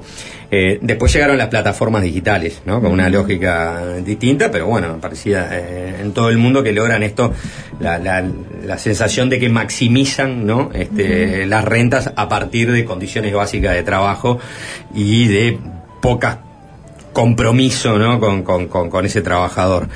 Ahora, ¿qué piensan los trabajadores? que ustedes entrevistan sobre este trabajo, si piensan en otros trabajos que de pronto podrían ganar eh, algo parecido, pero que si- su situación podría variar en relación, por ejemplo, a este, la dependencia o, si se quiere, las eh, condiciones de mayor estabilidad laboral. Nosotros ahí, en el editorial del informe, justamente nos quisimos enfocar en eso porque es súper importante lo que vos estás preguntando, Juanchi, porque estas son las condiciones en este tipo de trabajos. Ahora, ¿y el empleo formal? ¿Qué condiciones ofrece? ¿Son condiciones aceptables? ¿Son adecuadas? ¿No? Y llegamos a la conclusión de que, ojo, estas son condiciones sin lugar a dudas precarias en muchos casos, pero el mercado de trabajo formal en estas áreas no es mucho mejor. No es mucho mejor. Y eh, mencionamos al principio la barrera. Formal es, es un, una- un restaurante que tiene Dependiente, su propio ¿no? servicio de cadetería, por ejemplo. Mm, con dependientes. Sí, sí. Yo elijo a las ocho horas como dependiente, etcétera, en este tipo de empresas. ¿Cuáles son los salarios de eso? ¿no? Eh, y nos llevamos una sorpresa de que hay diferencias, pero no es la panacea, ni mucho menos. ¿no? Eh, entonces eso lo valoran... eh, O sea, puedo ganar en algo, pero también perder en, otra- eh, En otras cosas. En otras cosas. Sí, diría que todos los trabajadores que entrevistamos tenían experiencias en otras empresas, sea sector formal o informal. Entonces tenían elementos para, yo, ya para fui comparar. yo ya fui de libre. Exacto. Sí, de, de libre o, o otra actividad pensando también con, a, a mismo nivel de formación, ¿no? bien, de nivel sí. educativo, Sí. qué tipo de empleos podían acceder. Perfecto. Y ta, algo que valoran es eh, como la, la libertad, la autonomía, pero también ellos mismos te dicen, termino siendo, algunos declaraban, termino siendo esclavo de los propios turnos, de los propios, porque no es que pueden libra- eh, Claro. elegir tan libremente los turnos. Hay horas especiales que tienen que cubrir, eh, si no, si no eligen los turnos y cubren los turnos, quedan por debajo en el ranking y se quedan sin turnos para la semana siguiente. Pero bueno, poniendo pros y contras, eh, nosotros le preguntábamos, bueno, si no hicieras esto, ¿a qué te dedicarías? ¿Qué harías? Y algunos decían, no, me gusta el trabajo en la calle, me gusta el contacto con la gente y buscaría cosas como dentro del rubro. Y otros quizás lo tomaban como, bueno, una etapa para acceder a otra cosa, sobre todo en el caso de los En migrantes. el complemento, cuando, cuando, cuando apareció las, aplicaciones, sobre todo Uber, decíamos, tal, esto puede ser un complemento de, un, de un trabajador para este, mejorar sus ingresos. que era real, no no. pero, pero era en real porque no había típica. regulación en ese momento. Claro, Hoy con que- la regulación se exige la unipersonal, son costos fijos mínimos, que ya el complemento hay un estudio de la Intendencia de Montevideo. De changa a formalismo, digamos. Cuando ya fue formalismo ya no fue Hoy el se requiere de la changa. para hacer un, Del extra. un ingreso real mínimo de 10 horas arriba del coche. Sí. 6 días a la semana, ¿no? Sí, sí. O sea, no, tienen changa. día libre en general, este, eh, trabajan muchísimas horas y no es que sea una changa. La, la gente que está en esto es porque vive de esto y necesita este ingreso. Eso es lo que vimos nosotros en, diría, todos los entrevistados. Claro, claro. Tampoco les ofrecen mayores oportunidades. Lo- una- un trabajo que para, cua- para cualquier migrante rápidamente puede ingresar al mercado laboral a través de este tipo de Sí. aplicaciones. En, en el caso de los migrantes, algunos lo tomaban realmente como, como un primer escalón para después acceder a otra cosa, pero sobre todo en el caso de gente que venía con un mayor nivel de formación. Claro. Lo tomaba como un empleo inmediato, tenían objetivos claros de, de- de ingresos y de ahorro y estaban dispuestos a trabajar muchísimas horas para poder a partir de eso eh, conseguir otro empleo. Pero son esas excepciones. Pero tuvimos testimonios, aparte de las cargas de trabajo, ¿no? De, de trabajadores que trabajaban muchísimas horas y dicen, hoy estoy más tranquilo, trabajo solamente 50 horas semanales. Sí. Sí. No, no, decirle al sapo que labora 20 y queda muerto. El, el informe, la investigación se llama Las condiciones laborales de los trabajadores de plataformas digitales. Eh, ¿Se puede encontrar en un lado para los que quieran consultarlo? Está en la web de Fairwork, que lo pueden buscar en, en- en la propia web, y está dividido por resultados por país. Van a tener el- el- la fotito del mapa de cada país. Está Uruguay, y ahí pueden acceder al informe que es de eh, acceso libre absolutamente, y además las explicaciones de las puntuaciones por plataforma y por principio y por cada uno de los puntos. Acá me aportan un dato que es interesante, no sé si habrá surgido también en sus en- entrevistas, ¿no? Es decir, para los migrantes de baja formación es en muchos casos el paso previo también para conseguir una visa y viajar a los Estados Unidos. Eh, sí, algunos tienen estrategias de, de, de ir incluso a otros países de América Latina. A otros países. Porque, porque ingresar a Uruguay es relativamente fácil, sobre todo acceder a la cédula de identidad, Bueno, poder instalarse. Y lo toman como, bueno, estar una etapa y a partir de ahí lo usan como trampolín, para estar en otro lugar. Bien. Bueno, eh, María Inés Martínez, socióloga, magíster en políticas públicas, Federico Rosenbaum, eh, profesor investigador de alta dedicación en la Universidad Católica. Eh, gracias por, por estos minutos eh, en fácil desviarse por las dudas si no escucharon de qué estamos hablando.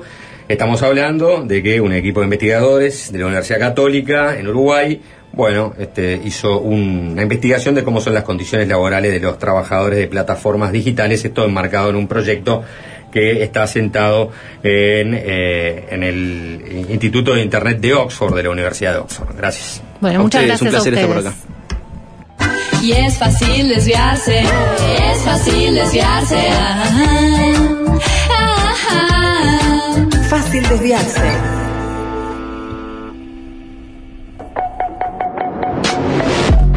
Quiso abrirles la cabeza. Blue Moon of Kentucky había sido un éxito de Bill Monroe en 1946, es decir, antes de que el término bluegrass se hiciera popular. Sacarlos de su zona de confort. Y bueno, y aparte Metallica venía con esas grandes este, ¿no? construcciones musicales, viste, óperas trash casi, con instrucciones larguísimas.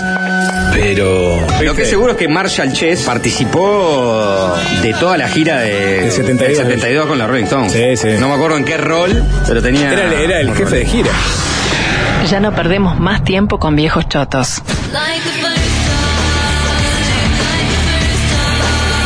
Ahora es solo música nueva. La columna de Cristel Latecki.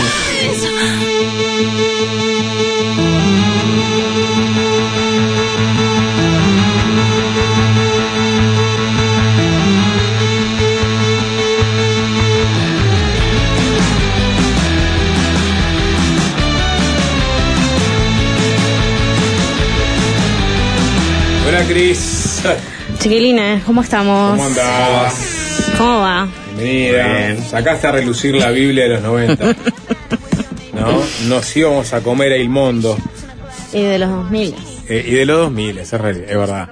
Sí. Y de hecho, esta columna va a tra- en verdad va a atravesar los 80, los 90 y los 2000, ¿no? Y sí, porque está, como venía, no sé si ya lo adelantaron, pero bueno, vamos Jorge a, adelantó algo ya, ¿sí? vamos a hablar del Tusi. De Gonzalo Curvelo, el Tusi, Tusi de Mateis, conocido por muchos, que falleció la semana pasada. en la semana pasada. Exactamente, estaba tratando de ubicar exactamente el día. Hicimos un breve comentario que- a- a- aquel mismo día, este, un poco sobre la marcha, pero hoy vamos a ampliar un poco este, el recuerdo. Y, y también, como habíamos dicho en su momento, que el Tusi estaba trabajando en un disco nuevo. Sí. Bueno, vamos a tener algo de eso también. Sí, eh, el primer corte sale oficialmente el viernes, pero eh, bueno, lo- los amigos de Little Butterfly Records, el sello encargado de hacer esta edición que ahora es póstuma, eh, dijeron, toma, estrenalo en la columna porque me parece que que está bien, me parece que es necesario que, que, que lo recordemos y lo escuchemos, sobre Sí. todo. El- lo- no sé, la gente que lo seguía en- a través de Instagram, que era el- su medio de comunicación, Claro, y por venía hoy- muy entusiasmado con todo el proceso de grabación del disco. Sí, también cosas que me, que me fueron transmitiendo sus amigos, charlando. En la, eh, eh, desde el año pasado ya me venían contando que, que se venía un disco, que estaba muy entusiasmado, que originalmente iba a salir con el nombre de una banda y después este, creo que lo convencieron para que saliera como firmado como el Tusi. Y, y ta, estaba todo pronto, está todo pronto para, para que salga. Y, y bueno, lo vamos a poder escuchar. Bien, eso capaz un poco más adelante. Más adelante. Porque la idea es un poco también a- hacer un repaso de su carrera musical. Sí, este. mm, Como todos saben, o los que no saben, eh, les vamos a contar. O sea, el Tusi fue para mí un, un verdadero eslabón de, de la historia rockera montevideana, porque empezó en los 80 con la banda Guerrilla Urbana, que se presentó en el primer Montevideo Rock, ah, como una banda nueva, digamos, ganaron el premio Revelación con un tema que se llamaba Racia, o sea, más ochentas, más viviendo lo que vivía la juventud de esa época imposible. Eh, es más, bueno, eh, ya mencionaste, bueno, yo traje mi libro, nos íbamos a comer el mundo, me reencontré con él después de años y este y tengo en sus palabras contando un poco de, de esta época. A ver. No le voy a hacer justicia, pero eh, por lo menos va- hay varias frases y palabras que lo representan más alto. Bueno, nosotros éramos tipos que escuchábamos muchas bandas de afuera, poco conocidas. Teníamos una antena puesta en el ámbito del rock independiente americano y nos gustaba muchísimo el lado más inconformista y experimental de eso. Pero simultáneamente no éramos gente de vanguardia, éramos gente que tenía su laburo y gente de familia. Yo soy músico medio accidental. La primera banda que tuve, Guerrilla Urbana, fue la más exitosa, fue un accidente total del barrio. Yo vivía cerca del Ombú de Positos y era un guacho de 15, 16 años. No sabía tocar un sorete, pero todo el mundo estaba armando bandas y con cuatro amigos de- terminamos haciendo una banda y no fue bien. En la época de la hermana menor, ya si se quiere, había cambiado un poco. Si bien en la época de guerrilla urbana había interés por todo, en la época que se armó la primera hermana menor, en el 91, no había interés por nada en absoluto. Después de guerrilla urbana, urbana, yo mismo había estado entre el 86 y el 90 totalmente alejado de la música. En el mismo desinterés que estaba mi generación, yo también estaba. Por esa época conocí un par de guitarristas muy buenos, también por una casualidad me hice amigo de- en el liceo de un espléndido baterista y nos juntamos por una cuestión de aburrimiento y sin la menor expectativa. No tuvo nada que ver con la planificación, si se quiere, que tuvieron las bandas que vinieron después, que desde un principio encararon la cosa con un poco más de carrera. Está bueno eso, porque eh, es, es verdad que él eh, participó de esa primera camada de rock post dictadura, bien del palo, el punk, Sí. ¿no? este post-punk oscuro, esa Sí. Montevideo, este, donde no pasaba nada y lo que pasaba era reprimido, ¿no? Y, y un, pasaje hacia la nada mismo, donde eh, un recambio, eh, muchas de esas bandas desaparecieron, Sí. otros fueron metamorfoseándose ¿no? Sí. en otras manifestaciones artísticas, y él agarró el próximo vagón. Exacto, porque así como contaba de aquel 80, ese eh, fermental primer rock eh, nacional, digámosle, primer rock uruguayo, se transformó en los 90 eh, a fuerza de un contexto totalmente diferente en otra cosa y ahí es que este, se reforma con toda esta gente que contaba en la hermana menor. Eh, dentro de, de- de- esa, de esa época tenía como sus, sus, am- sus amigos y sus colegas, eh, los supersónicos, chicos eléctricos, después un poco más tarde la trampa, gente con la que después armó, se armó como un otro, otra oleada, otro fenómeno que fue el de los 90 que no tuvo el mismo éxito, digamos, o eh, masividad que los 80, ni, ni que hablar lo que vino después en los 2000, pero que marcó una época y marcó una, una historia que después siguió. La banda tuvo sus momentos, sacaron cuatro discos, el último es de 2013. Y él lo de- se, se consolidó, digamos, como una pluma muy importante. Así como, como cancionero, como periodista cultural. De hecho, yo lo, lo empecé a leer este muchísimo ya o sea como periodista. Para mí como fue mi fue como lo recibí como un referente dentro del periodismo cultural.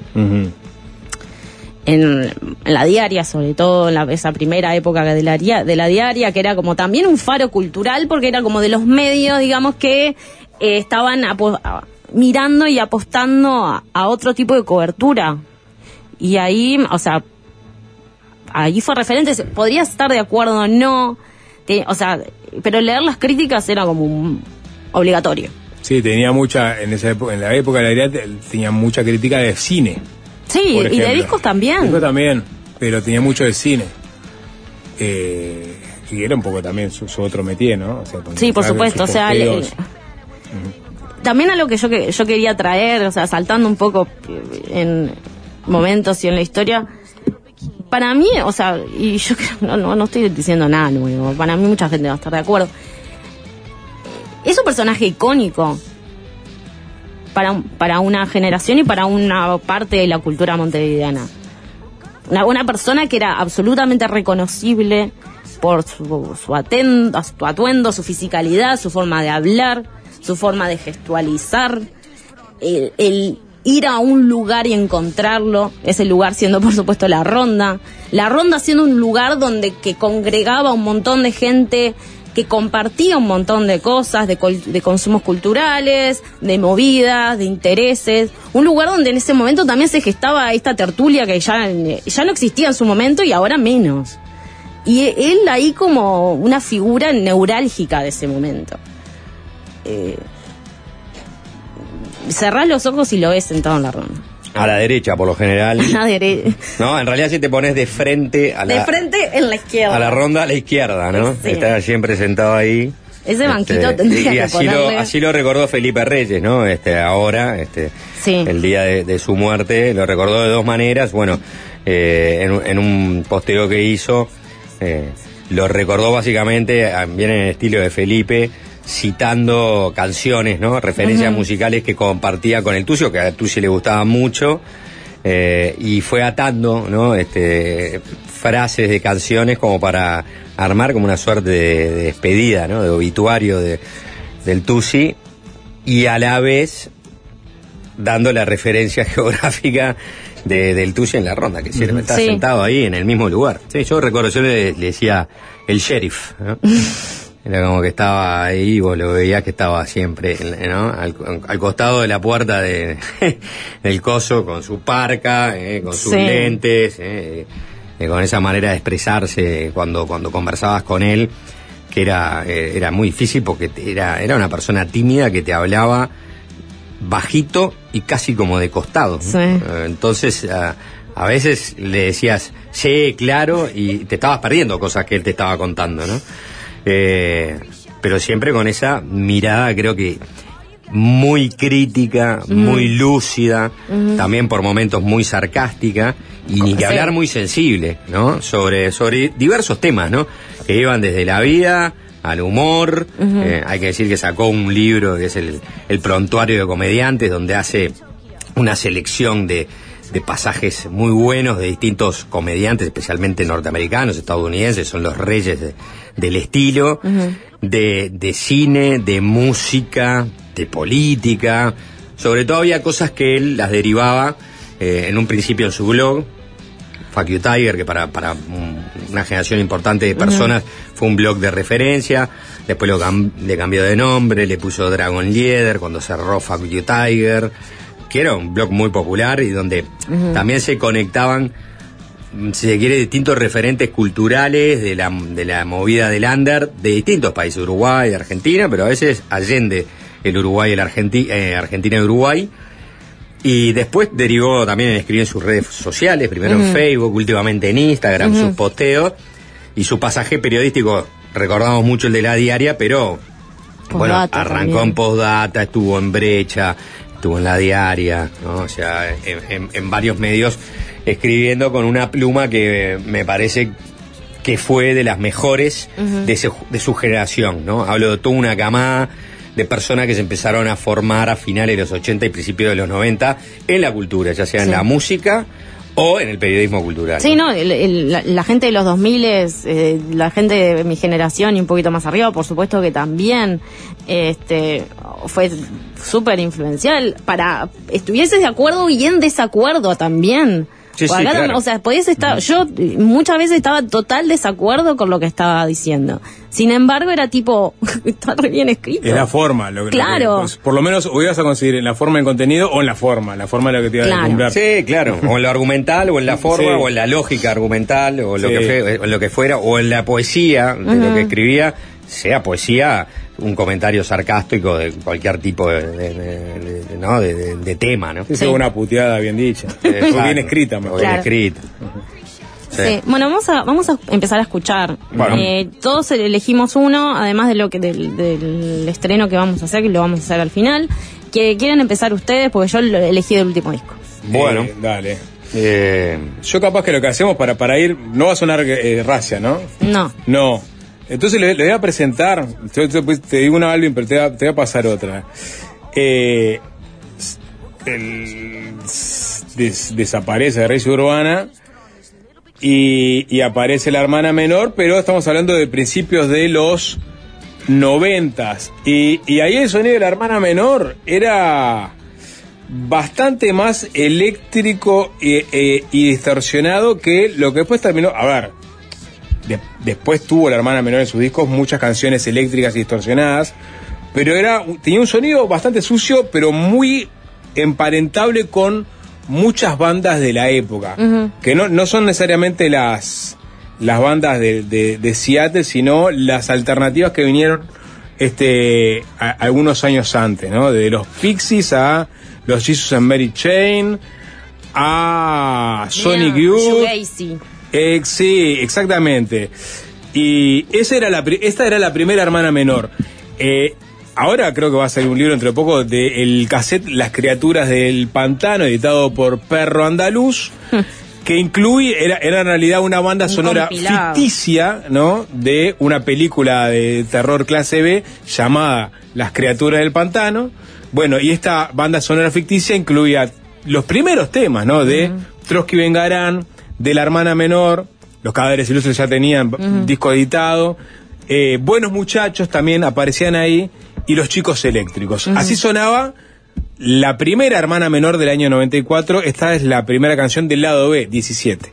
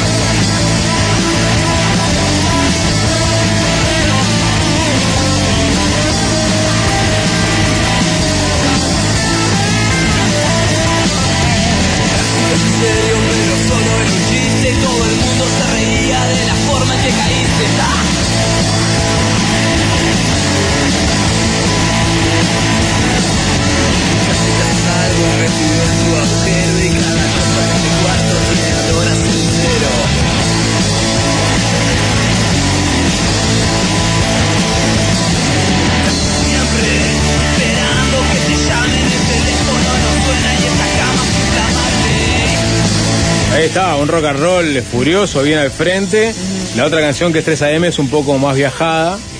Pero esta era la primera hermana menor. Ahí va. eh, que formó parte de aquel compilado Las criaturas del pantano, de la cuando emergían estas bandas que después coparon la escena. Esta es la segunda, 3 AM.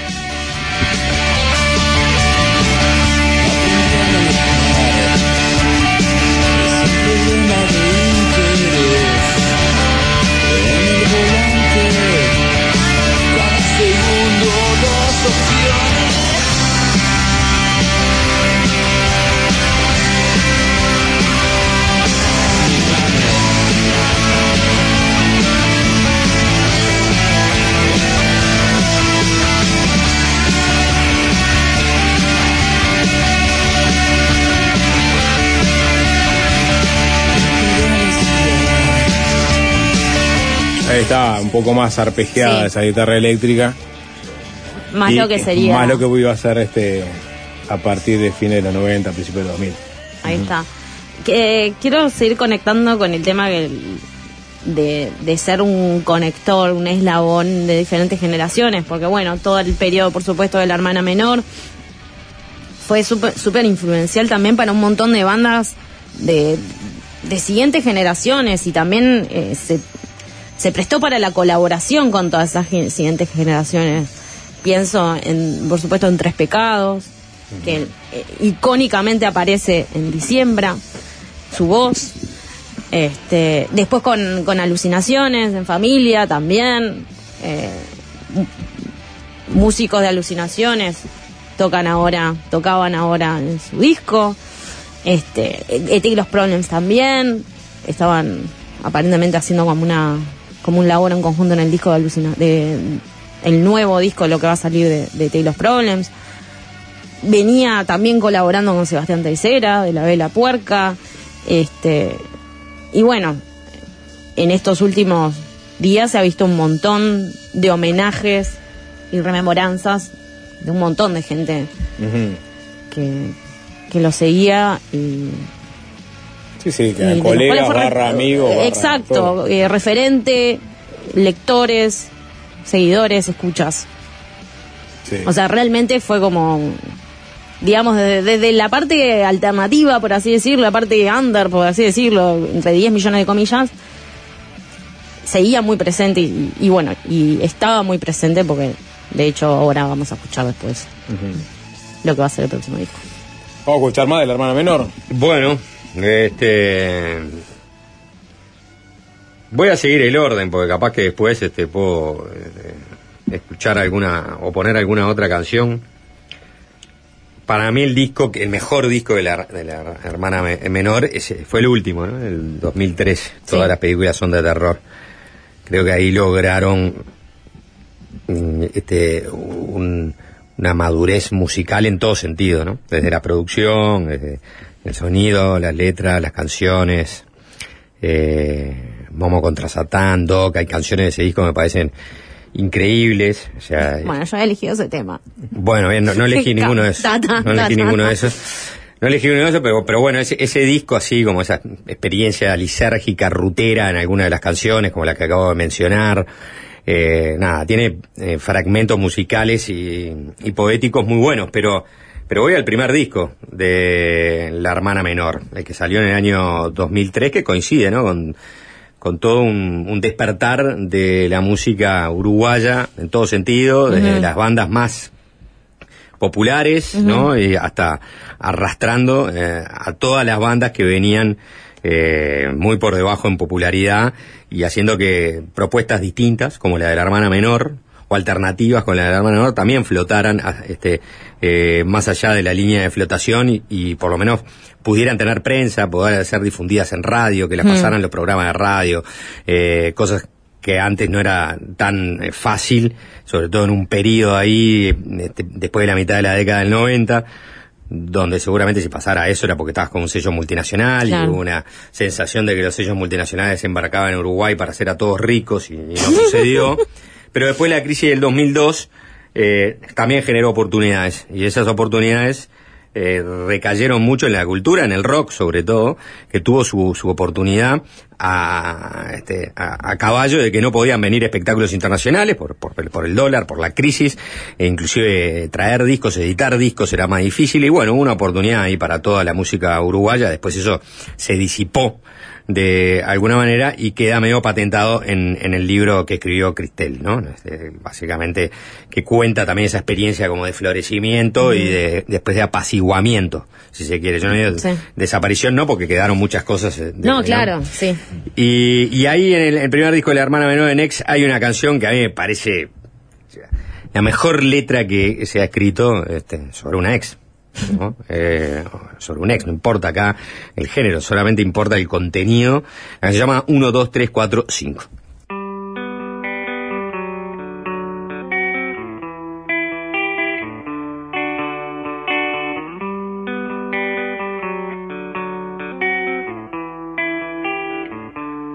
Mira quién está acá cuando vos entras, siempre genera su silencio. Nuestra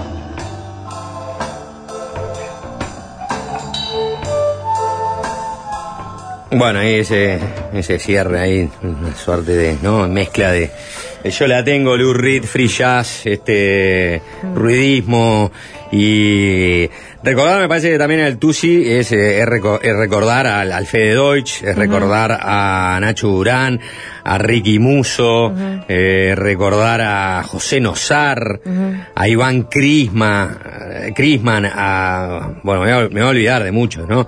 Eh, todos los que pasaron de- como parte de, de la, de la hermana menor. eh, que fueron parte de, de- de esa banda que fue cambiando, ¿no? Sus integrantes.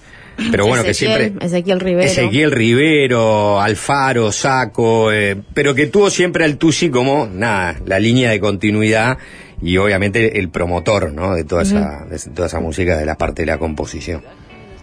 Tenemos una tanda. Vamos a hacer una tanda, vamos a escuchar un poco más de la hermana menor y vamos a escuchar eh, la primera canción de lo que va a ser el disco póstumo del El Tusi. Ya estaba grabado, ya estaba la sesión fotográfica, estaba la tapa, estaba todo, Todo pronto, pronto. para salir.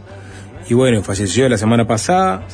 Así que tanda, un poco más de la hermana y un tema de Tusi. Ahí va. Fácil desviarse.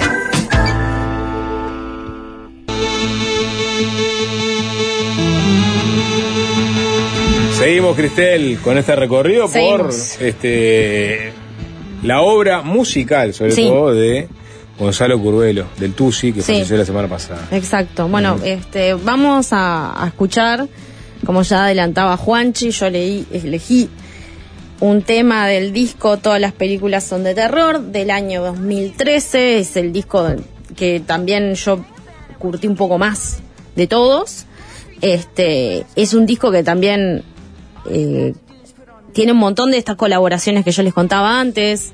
Está como productor, fue la dupla de- del éxito para mí, de Pau Obianchi y Ezequiel Rivero, ellos dos en producción, es un disco que también tiene como una influencia bastante pop, si se quiere.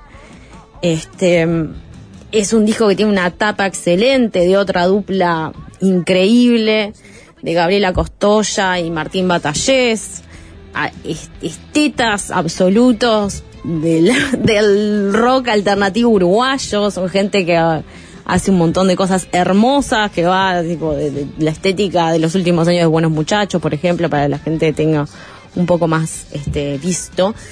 Este, esa tapa excelente también, bastante icónica. Y elegí un tema que también es un poco gracioso, como para corrernos un poco del ominoso y ir hacia el humor, que es el tema que ya, ya había mencionado Juanchi, que es Momo contra Satán.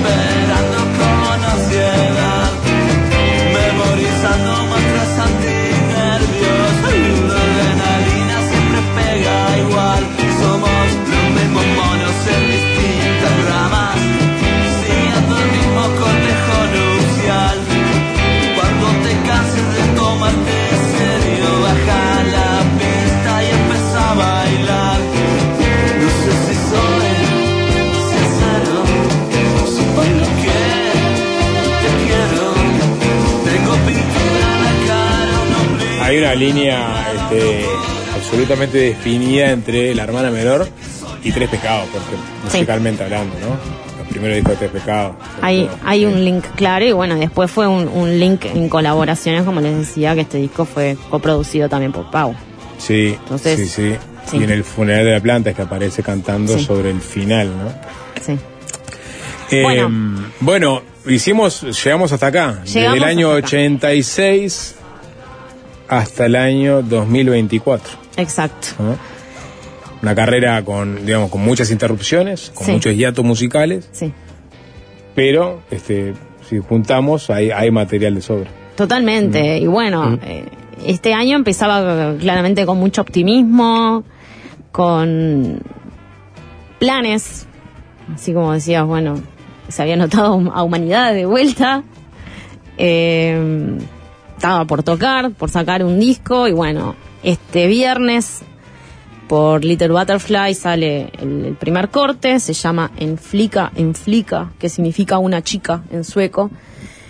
Este, eh, lo voy a leer, es una canción inspirada por historias de las giras europeas de otras bandas uruguayas y por las imágenes del cine nórdico, que presenta una fusión de rock de guitarras con resabios del post-punk, llevadas y cortes del candombe y europop de sintetizadores. Un texto fragmentario, evasivo, por momentos políglota, sobre la experiencia europea a través de los ojos de compositores montevideanos. Así que bueno, el disco se llama, como se llamó originalmente la banda, Bruma Cabra Club. Va a estar firmado como Tuxi de Mateis, el primer y único disco solista. Y bueno, vamos a escuchar la canción.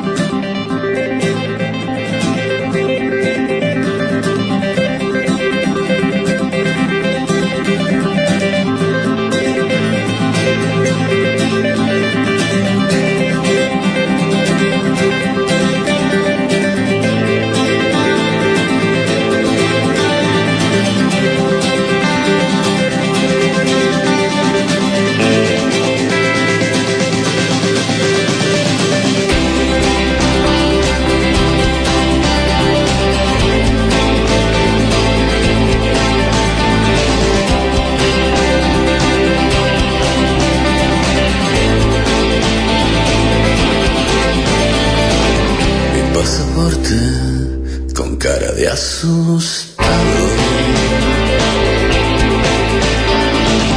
Está nevando, pensé que era más blanca.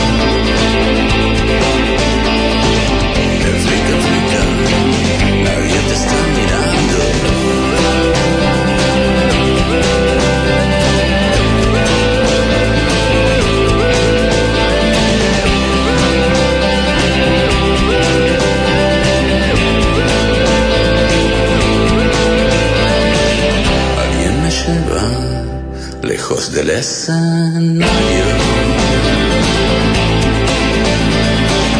Y en un susurro, calor impronunciable.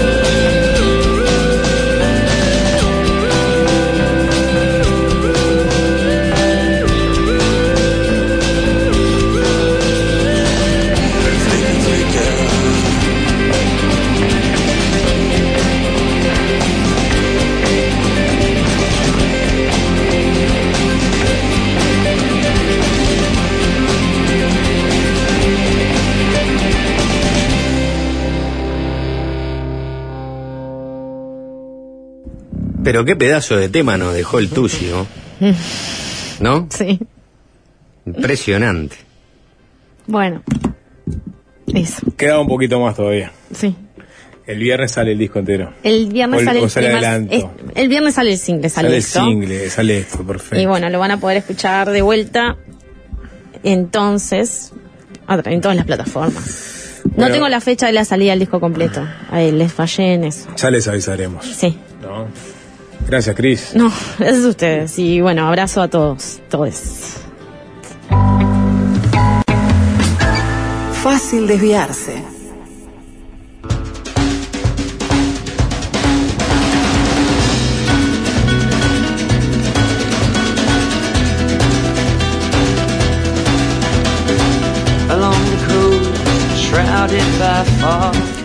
19.04, nos estamos yendo, ya llega 3 a 0, nos reencontramos mañana, programa corto, porque juega Nacional, así que vamos a ir de 4 a 6 de la tarde. Muchas gracias, chau chau. Chau.